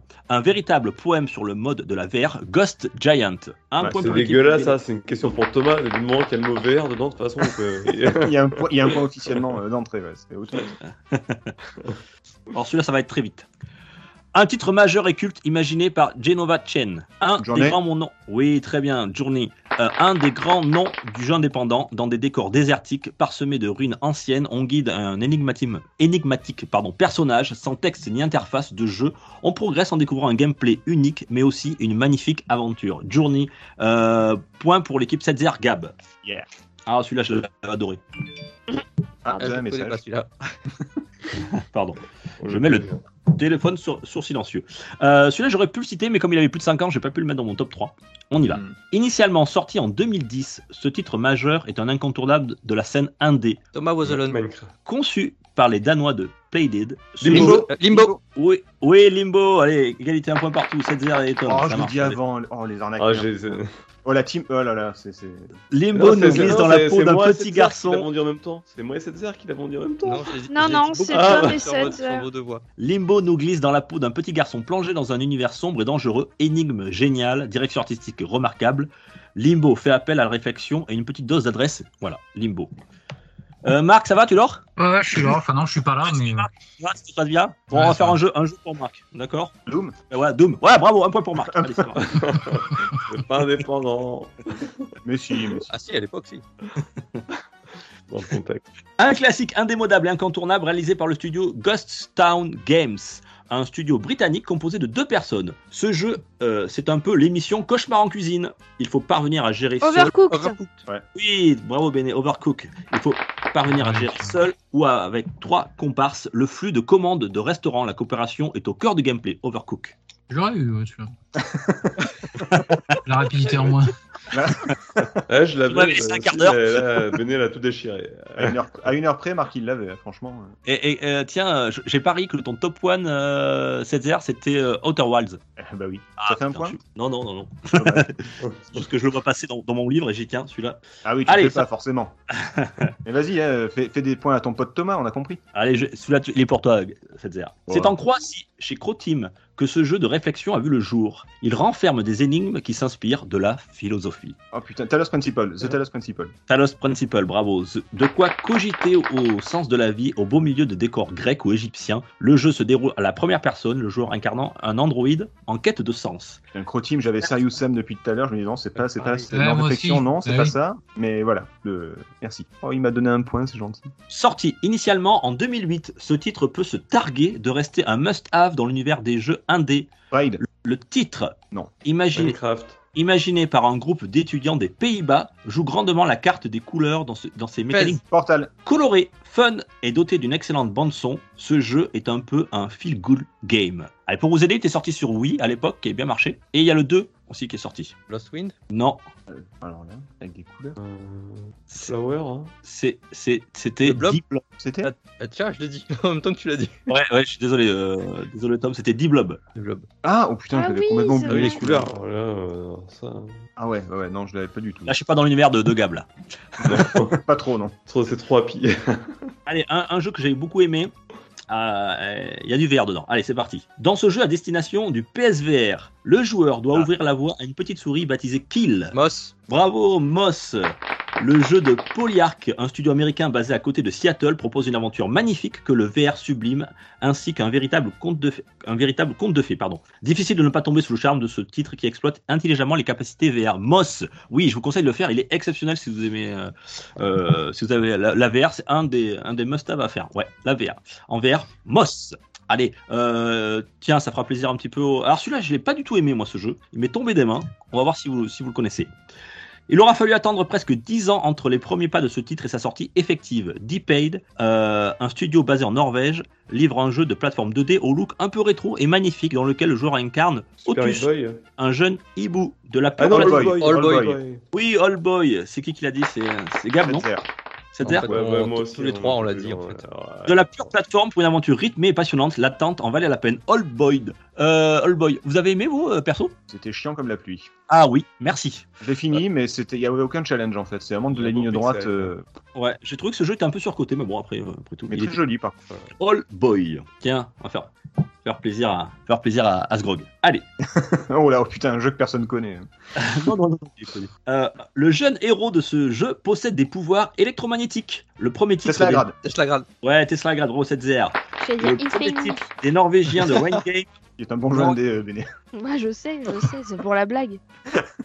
Là, on est du côté des jeux de plateforme énigme avec un véritable talent, d'autant que la direction artistique steampunk est remarquable et l'histoire vraiment touchante, une perle à découvrir. Tesla Grad, on a eu un test de, de Sgrog, c'est pour ça que je dis un petit hommage. Ils, ont fait des subventions, euh, les gars de ton bouquin, ou quoi? Parce que tous les jeux sont fabuleux, alors que. Enfin bref. Oui, c'est- ouais, pas. En plus, en même temps, je choisis des jeux connus en général qui sont Ouais. qui ont bien marché quoi. Et puis eux, ils ont fait déjà une présélection des, des meilleurs jeux indépendants, donc forcément, ils vont pas dire c'est de la merde. Tiens, celui-là par contre, j'avais beaucoup aimé. Euh, un mélange entre un jeu de plateforme coloré euh, aux airs de contes de fées et des séquences de flipper. Et la formule fonctionne. Euh, ce jeu, Ah oui. où vous incar- incarnez un bousier, traverse de nombreux niveaux dess- dessinés Oh. à la main par un studio suédois. Ah merde. Entre, pardon. J'ai plus Non, je, me disais que Entre le, le deux concept était simple. le joueur dirige la boule durant les fameuses scènes de flipper, beau, original et prenant. Ah, vous l'avez pas celui-là Non. Yoku's Island Express. Bravo Marc, Ouais, Yoku's Island. Express. Ah, mais tu vois, t'es là. Et celui-là, faites-le vraiment, si, euh, allez trouver très sympa. Tu l'as fait, Marc Non, j'ai juste allumé la tablette entre temps parce que sinon je. pas fait. Bon, moins un pour les Je suis honnête quoi. Oh. Mais non, mais non, non. Ah, je vais pas vous le compter, celui-là, il triche. Il regarde sur Non, tu le comptes pas, mais pas moins un, tu le comptes pas, c'est tout. Je le compte pas. je suis honnête. je suis honnête. Le mec. Trop honnête, Marc. Trop Je honnête. suis honnête. Ah, le mec. Putain, trop honnête. L'escroc. Allez, ça va être rapide celui-là. Un titre devenu en l'espace de quelques années un classique et un modèle. Dans ce jeu au graphisme rétro en vue de dessus, le joueur incarne un mystérieux individu parti lutter contre le crime arme à la main. Hotline Miami. Hotline Miami, bravo. Gore et violent, le titre suédois de euh, Dinaten Games reste un modèle du genre jeu de tir Hotline Miami. Alors, pour l'équipe 7 et Gab, ça fait 9 points. Pour l'équipe Marc, Ouais. Béné et Tom, vous avez euh, J'ai 8 j'ai points. dit- J'ai dit Huit ça points. 8, moi. Ah, comment ça se fait Ah, pardon, j'ai peut-être oublié. Euh, 10 à 8 Ouais. Pour nous. Bah oui, il me semble bien. Non, mais oui, non, mais c'est pas une question, hein, pour nous. c'est c'est une affirmation, c'est la patronne. Et c'est l'équipe Béné qui a gagné, bravo. Voilà. Vous avez gagné un magnifique. euh, Allez, on va Alors si on pouvait gagner un jeu indé, ce serait cool. hein. Allez, je- vous en fais, allez, en, allez en- encore 4. On y va? Allez. Vous pouvez revenir, l'équipe. euh, Et en plus, c'est du- ça va te plaire, euh, Béné, c'est de la stratégie et puzzle. Vas-y, donne-lui Ouais. le titre avant, non? C'est- Euh, T'es prêt, Béné? Ouais. Euh, Super Giant Games propose une aventure très RPG dans laquelle le joueur suit le périple Bastion. de qui Pardon Bastion. Tra- non, Transistor. C'est pas. euh, Ouais, Tout en écoutant la voix du narrateur, une narration en temps réel qui accompagne agréablement l'histoire. Avec ses graphismes 2D, le titre est un vrai conte de fées. Bastion, bravo Gab. Ah, ça cale aussi de- avec Transistor. Ah, En sur plus, 3, eh, hein, techniquement, parce hein. que pire aussi. Oui, oui, ça- J'ai dit, j'ai dit Béné Bastion et je suis parti et tu as pas écouté. Et voilà. Ah merde, t'as donné la réponse en plus. J'ai la pas réponse entendu. juste avant. Hein. Enfin bon, J'ai merci, pas la- entendu. merci, ça fait plaisir. Allez, pour la peine, Oh, un peu va. difficile. Mais c'est quoi ce groupe d'escrocs qui se ligue contre nous, Gab Euh, C'est quoi L'homme, il a une tablette, Non, l'autre, il donne des réponses à ses potes. Et, il fait que en des- plus. hein. Non, mais ça Ouais, va, mais euh, je peux donner les réponses, il les trouve pas. Et qu'est-ce que je fasse C'est un vélo. Et là, c'est un kit double. euh, Google et tout pour. euh, Et là, c'est un Allez. kit double. Si Gab et Setzer euh, trouvent, ils gagnent. Et si jamais ils perdent, ils sont virés de l'émission. Voilà. Allez, ferme. Et alors là, attention, si, si l'équipe euh, Marc, Béné et Tom répondent, ça fait un point pour eux et un point de moins pour l'équipe euh, adverse. Plus un gage. Il faut répondre en tchétchène. Et ils doivent tester le jeu, les autres. On va faire un test. Ce premier jeu du studio Iron Hawk Games, mené à, à bien grâce à la campagne Kickstarter, permet de diriger trois personnages. Plus le temps passe, plus la jauge de chaos se remplit, rendant l'aventure plus ardue. Il ne faut donc pas traîner entre exploration et combat. Ah, Darkest Dungeons Ah. euh, Il y a de quoi faire. À noter des graphismes plutôt jolis. Ah, non, c'est pas ça. Euh, je truc. Oui, il est un peu dur, il paraît. Moi, je l'ai pas tenté, mais il paraît qu'il est un peu difficile. Ça s'appelle For the King. Ah, je l'ai pas encore fait. C'était prévu. Troisième Voilà, passe, voilà. je crois. Oui. Oui. For the King, voilà. Ça pouvait pas être euh, Darkest Dungeon. Tu as cité trois personnages, c'est ça Ah, Ils oui. sont plus que ça dans Darkest Dungeon. J'ai entendu Josh de Chaos. Je me suis dit, euh, il y a un truc. Mais... C'est pas Jauge de Chaos, c'est une autre jauge. Je sais pas, j'ai pas fait le jeu. Tiens, celui-là, je l'ai beaucoup aimé. Le Suédois, les Suédois pardon, d'Image and Form Games exploitent l'univers de Steam World. Oh merde, j'ai donné la réponse. Allez, hop Sérieux Parce que depuis tout à l'heure, en fait, j'enlève, j'enlève le. Ce jeu Ah, tiens. Merde. Celui-là, vous l'avez trouvé, il est, il est facile.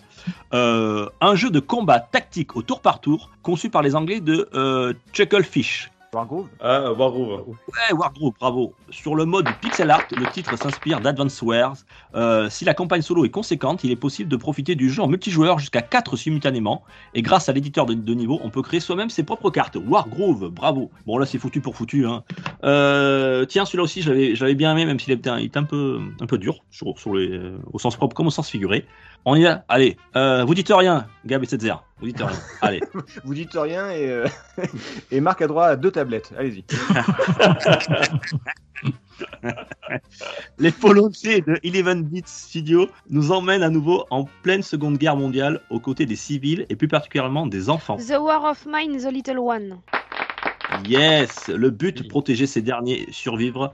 Dans un monde déchiré par la guerre, il faut réfléchir vite et bien. Stratégie et énigmes sont au cœur de cette aventure géniale. Alors, moi, j'ai This This War of Mine Complete Edition, mais bon, on Oui, te la on Bah, la- la version, en fait, c'est parce qu'il y, a eu- il y a eu deux versions du jeu. Il y a eu This War of Mine et il y a eu la version This War of Mine Little Ones qui est sortie un petit peu après.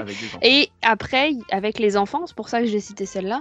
Et après, comme il y a eu, le jeu a eu beaucoup de succès, ils ont fait une version complète avec les deux versions du jeu. Ah bah, bravo. Béné, ça fait 25 points pour ton équipe et tu gagnes haut la main. Bravo. Oh, Gab et Setzer, quelle bande On de cons. applaudit. Et pour la peine, on est obligé de le tester celui-là, je te rappelle. Voilà, en plus, ouais, putain, on est obligé de tester tous les jeux qu'on n'a pas trouvés. Quoi. War of c'est le jeu qui met l'ambiance, tu vois. Ah non, celui-là, il met bien bien l'ambiance. Prenez les antidépresseurs qui vont bien Ah avec. Hein. Si Ah, vous je savais pas c'était pendant la, pendant la Seconde Guerre mondiale. Je croyais que c'était une guerre euh, comme ça. Non, c'est la Seconde Guerre mondiale. Ah ouais, d'accord. Mm. Ok, eh ben je savais pas. Bon, bravo à Setzer et Gab qui ont encore Ah, une fois gagné. Euh, bravo. et Marc, t'as pas reçu mon, mon SMS, je t'ai envoyé toutes les réponses pourtant, tu l'as pas reçu A tellement bien reçu qu'il a dû sortir la tablette. hein. Ouais, il, est sur, il, est, il est sur, il est sur tablette, envoyer un mail. Voilà, je suis en train d'apercevoir en fait que mon 4 top, euh, mon top 4, c'est les 4 jeux indés que j'ai fait. quoi. Donc, euh, euh, il n'y en a pas d'autres. Oh. Bon, l'émission s'est bien passée. Oui, Oui. merci Vous pour êtes le pas quiz. déchirés, vous êtes pas engueulés. Il a On été gentil ou pas quoi. Oui, Non. oui. Ah non. Avec Bene dit ça avec une, Oui, un oui, ton. oui, oui, oui. Oui, ça- Bah, Thomas était gentil et, et Setzer était méchant, comme d'habitude. Voilà. que je te dis Si tu veux, c'est Mm. comme ça que ça marche. Rien de nouveau le- sous le soleil. Le yin et le yang. Ça marche. Bon, ben écoutez, on peut euh, on peut fermer le bar. Eh bien écoutez, on va conclure. Merci à tous d'avoir euh, été là ce soir. Merci Dux pour ce, pour ce quiz euh, sur les, les jeux indés. Euh, N'oubliez pas de nous laisser des petits mots, des petits messages, des likes, des cœurs, des pouces, tout ce qui est possible à laisser euh, selon la plateforme sur laquelle vous avez écouté ce podcast. On se Ça fait retrouve très longtemps bientôt. qu'on n'a pas eu de. Ce qu'on te coupé, ça fait très très très longtemps qu'on n'a pas eu de, de commentaires. Euh, on a eu des, des nouvelles étoiles, mais on n'a pas eu de commentaires avec. Donc euh, allez, vous mettez écrit deux trois lignes, ça fait toujours super plaisir et euh, voilà. À plus forte raison qu'on lit les commentaires dans l'émission au prochain voilà. Saloon. Donc si vous faire partie un petit peu du, du prochain Saloon, n'hésitez pas. Euh, en tout cas, euh, merci à toute l'équipe d'avoir été là ce soir. Merci à toi, Béné. On est là tout l'été aussi. On sera là tout l'été et on vous souhaite une bonne euh, journée, soirée, nuit, selon l'heure à laquelle vous nous écoutez. À la prochaine, salut Ciao. Salut. Pour une poignée de gamers, le podcast, le podcast, le podcast, le podcast.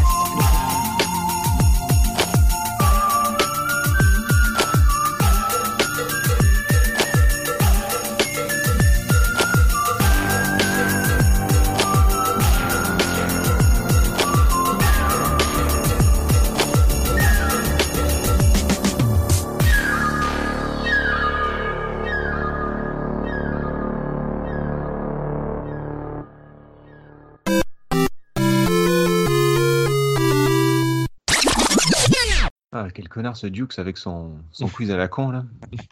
J'ai pas encore coupé euh, l'enregistrement Skype. hein. J'ai pas encore coupé Audacity, c'est pour ça j'en profite. Tu tu l'auras en très très net quoi comme cette ça. dernière question à 25 points On peut pas répondre. C'est.